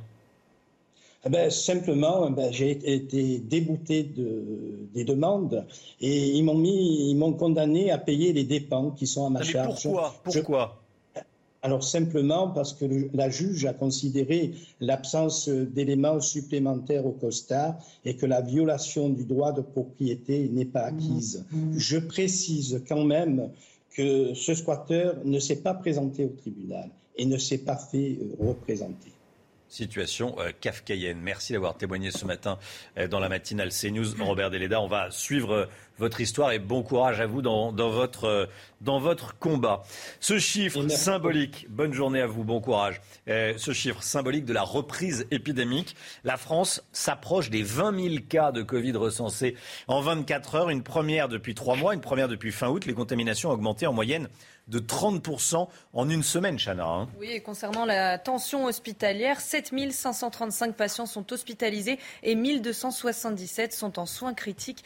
48 décès ont été recensés ces dernières 24 heures. Le petit Robert ajoute le pronom il sur son site internet. C'est une contraction de il et elle. C'est l'écriture inclusive. C'est évidemment pas euh, euh, validé par l'Académie française. On le regarde. Euh, IEL, IELS au pluriel, IE2LE en bas à droite. ou IE2LES également. On n'y comprend rien. Et en, et en plus, il y a un féminin et un masculin. Donc c'est a priori pour euh, écrire non genré, euh, euh, mais, mais ça ne fonctionne pas. Voilà, tout le monde est. Éric de Ritmaten. C'est le wokisme dans toute son horreur, c'est le retour en arrière. Sûr. Et j'espère que le petit Robert mettra au pilon ces nouvelles éditions. Alors là, c'est le, le, site internet, hein, c'est pas la version papier. Bah, hein. Il y a aussi la version papier. Sibylle Delettre et Margot Sèvres sont allés vous poser la question, savoir ce que vous en pensez. Disiez, si j'ai bien compris, ça va, on, va garder un, seul pronom pour, pour le, masculin et le féminin? Pourquoi pas Si c'est les nouveautés maintenant, pourquoi pas hein? Ça me choquerait pas plus que ça. Hein. Que c'est super, c'est une avancée un peu comme ça. On intègre les personnes qui ne se considèrent pas ni féminin ni masculin et je trouve ça super. Je pense que euh, il y a un homme et une femme. Euh, pourquoi qu'il y ait confusion Non? Il faut qu'il y ait précision. Quand c'est une femme, on sait que c'est une femme. Et quand c'est un homme, on sait que c'est un homme. Voilà, il y a des hommes, il y a des femmes, hein, c'est un peu. Euh, Moi, je crois, ouais. Ça, ça fonctionne comme ça depuis quelque temps, ça fonctionne pas trop mal. La personnes que nous avons interrogées, et euh, il y a des, hommes, des femmes, mais oui, il n'y a pas de féminin, pas de masculin. Or, il y a un féminin et un masculin de quelque chose qui est censé être non genré. Donc, euh, hmm. Enfin, on finit par ne plus rien y comprendre. On n'y comprend rien. On n'y comprend rien. Voilà. On vous en parlait hier dans la matinale. Des inondations touchent l'ouest du Canada. Le corps d'une femme a été retrouvé dans un glissement de terrain lundi matin, hein. Oui, les recherches se poursuivent aujourd'hui. Les 7000 habitants de la ville de Mérite ont été évacués par précaution. Et puis, on va le voir sur ces images, des vaches ont été secourues par des agriculteurs dans une ferme d'Abbotsford à l'aide de bateaux et de jet ski. Une cinquantaine de bovins étaient coincés et ont pu être sauvés grâce à ces habitants. La santé, tout de suite. Le Covid, le virus, ne s'attaque pas qu'aux poumons. Et ce matin, Brigitte Millot, docteur Millot, vous nous parlez du mécanisme qui expliquerait l'atteinte du cerveau. Oui, euh, des chercheurs, euh, une équipe internationale, dont des Français d'ailleurs, ont découvert un, mécanisme. Alors on va revenir un petit peu à ce qui se passe. Vous savez que notre cerveau est très irrigué. Il est irrigué, mais d'une manière un petit peu particulière, parce qu'il faut lui apporter évidemment de l'oxygène, des nutriments, mais il faut aussi le protéger. Et donc il y a ce que l'on appelle la barrière hémato-encéphalique. Hémato, ça veut dire sang, encéphale, c'est le cerveau. Donc il est protégé par cette barrière qui va le protéger contre les agents infectieux, contre les toxiques, mais qui va laisser passer évidemment euh, l'oxygène et les nutriments. On va regarder en image comment ça se passe. À l'intérieur des vaisseaux cérébraux, donc vous voyez à gauche l'irrigation du cerveau, et vous voyez à droite, à l'intérieur des vaisseaux qui irriguent le cerveau, il y a ce que l'on appelle des cellules endothéliales. Ces cellules endothéliales, euh, on les voit bien là, mmh. vous voyez, elles servent de barrière comme ça pour protéger notre, euh, notre cerveau. Elles sont cohésives, si vous voulez. Elles vont empêcher comme ça euh, les grosses molécules de passer, elles vont protéger notre cerveau, tout ça grâce à une protéine que l'on appelle la protéine NEMO, qui permet cette cohésivité des cellules à l'intérieur des vaisseaux cérébraux.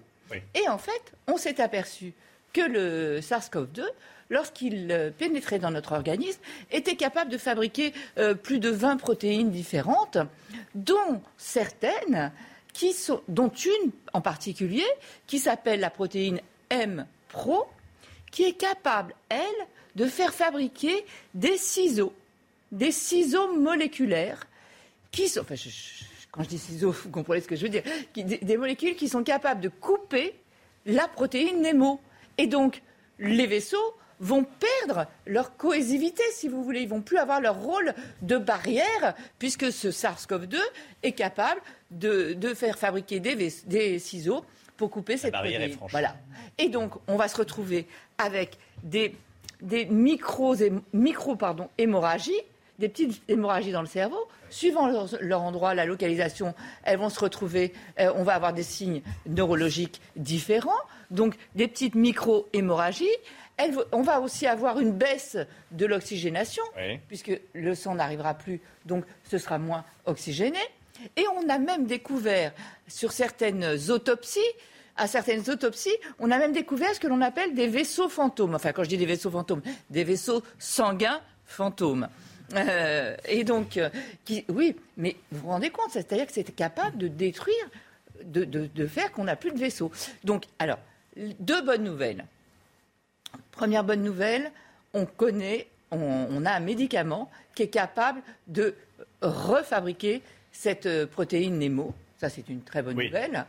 Et on s'est aperçu aussi qu'au bout de quelques jours, ces vaisseaux sanguins fantômes étaient capables de se revasculariser, de recréer les cellules endothéliales qui servent de, de, de barrière euh, pour le cerveau. Donc ça, c'est deux bonnes nouvelles. C'est réparé. Voilà.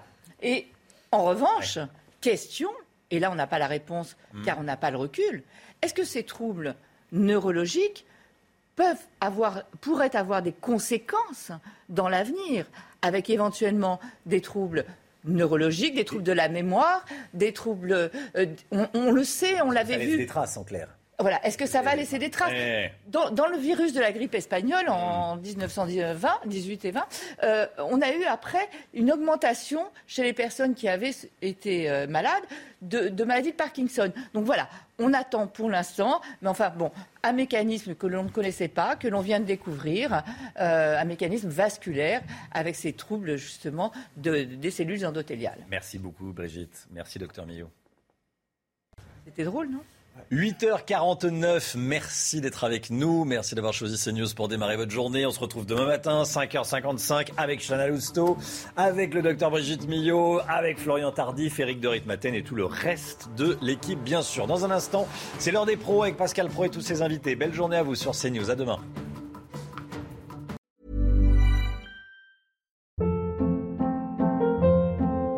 Hold up. What was that? Boring. No flavor. That was as bad as those leftovers you ate all week. Kiki Palmer here, and it's time to say hello to something fresh and guilt-free. Hello Fresh. Jazz up dinner with pecan-crusted chicken or garlic butter shrimp scampi. Now that's music to my mouth. Hello Fresh. Let's get this dinner party started. Discover all the delicious possibilities at hellofresh.com.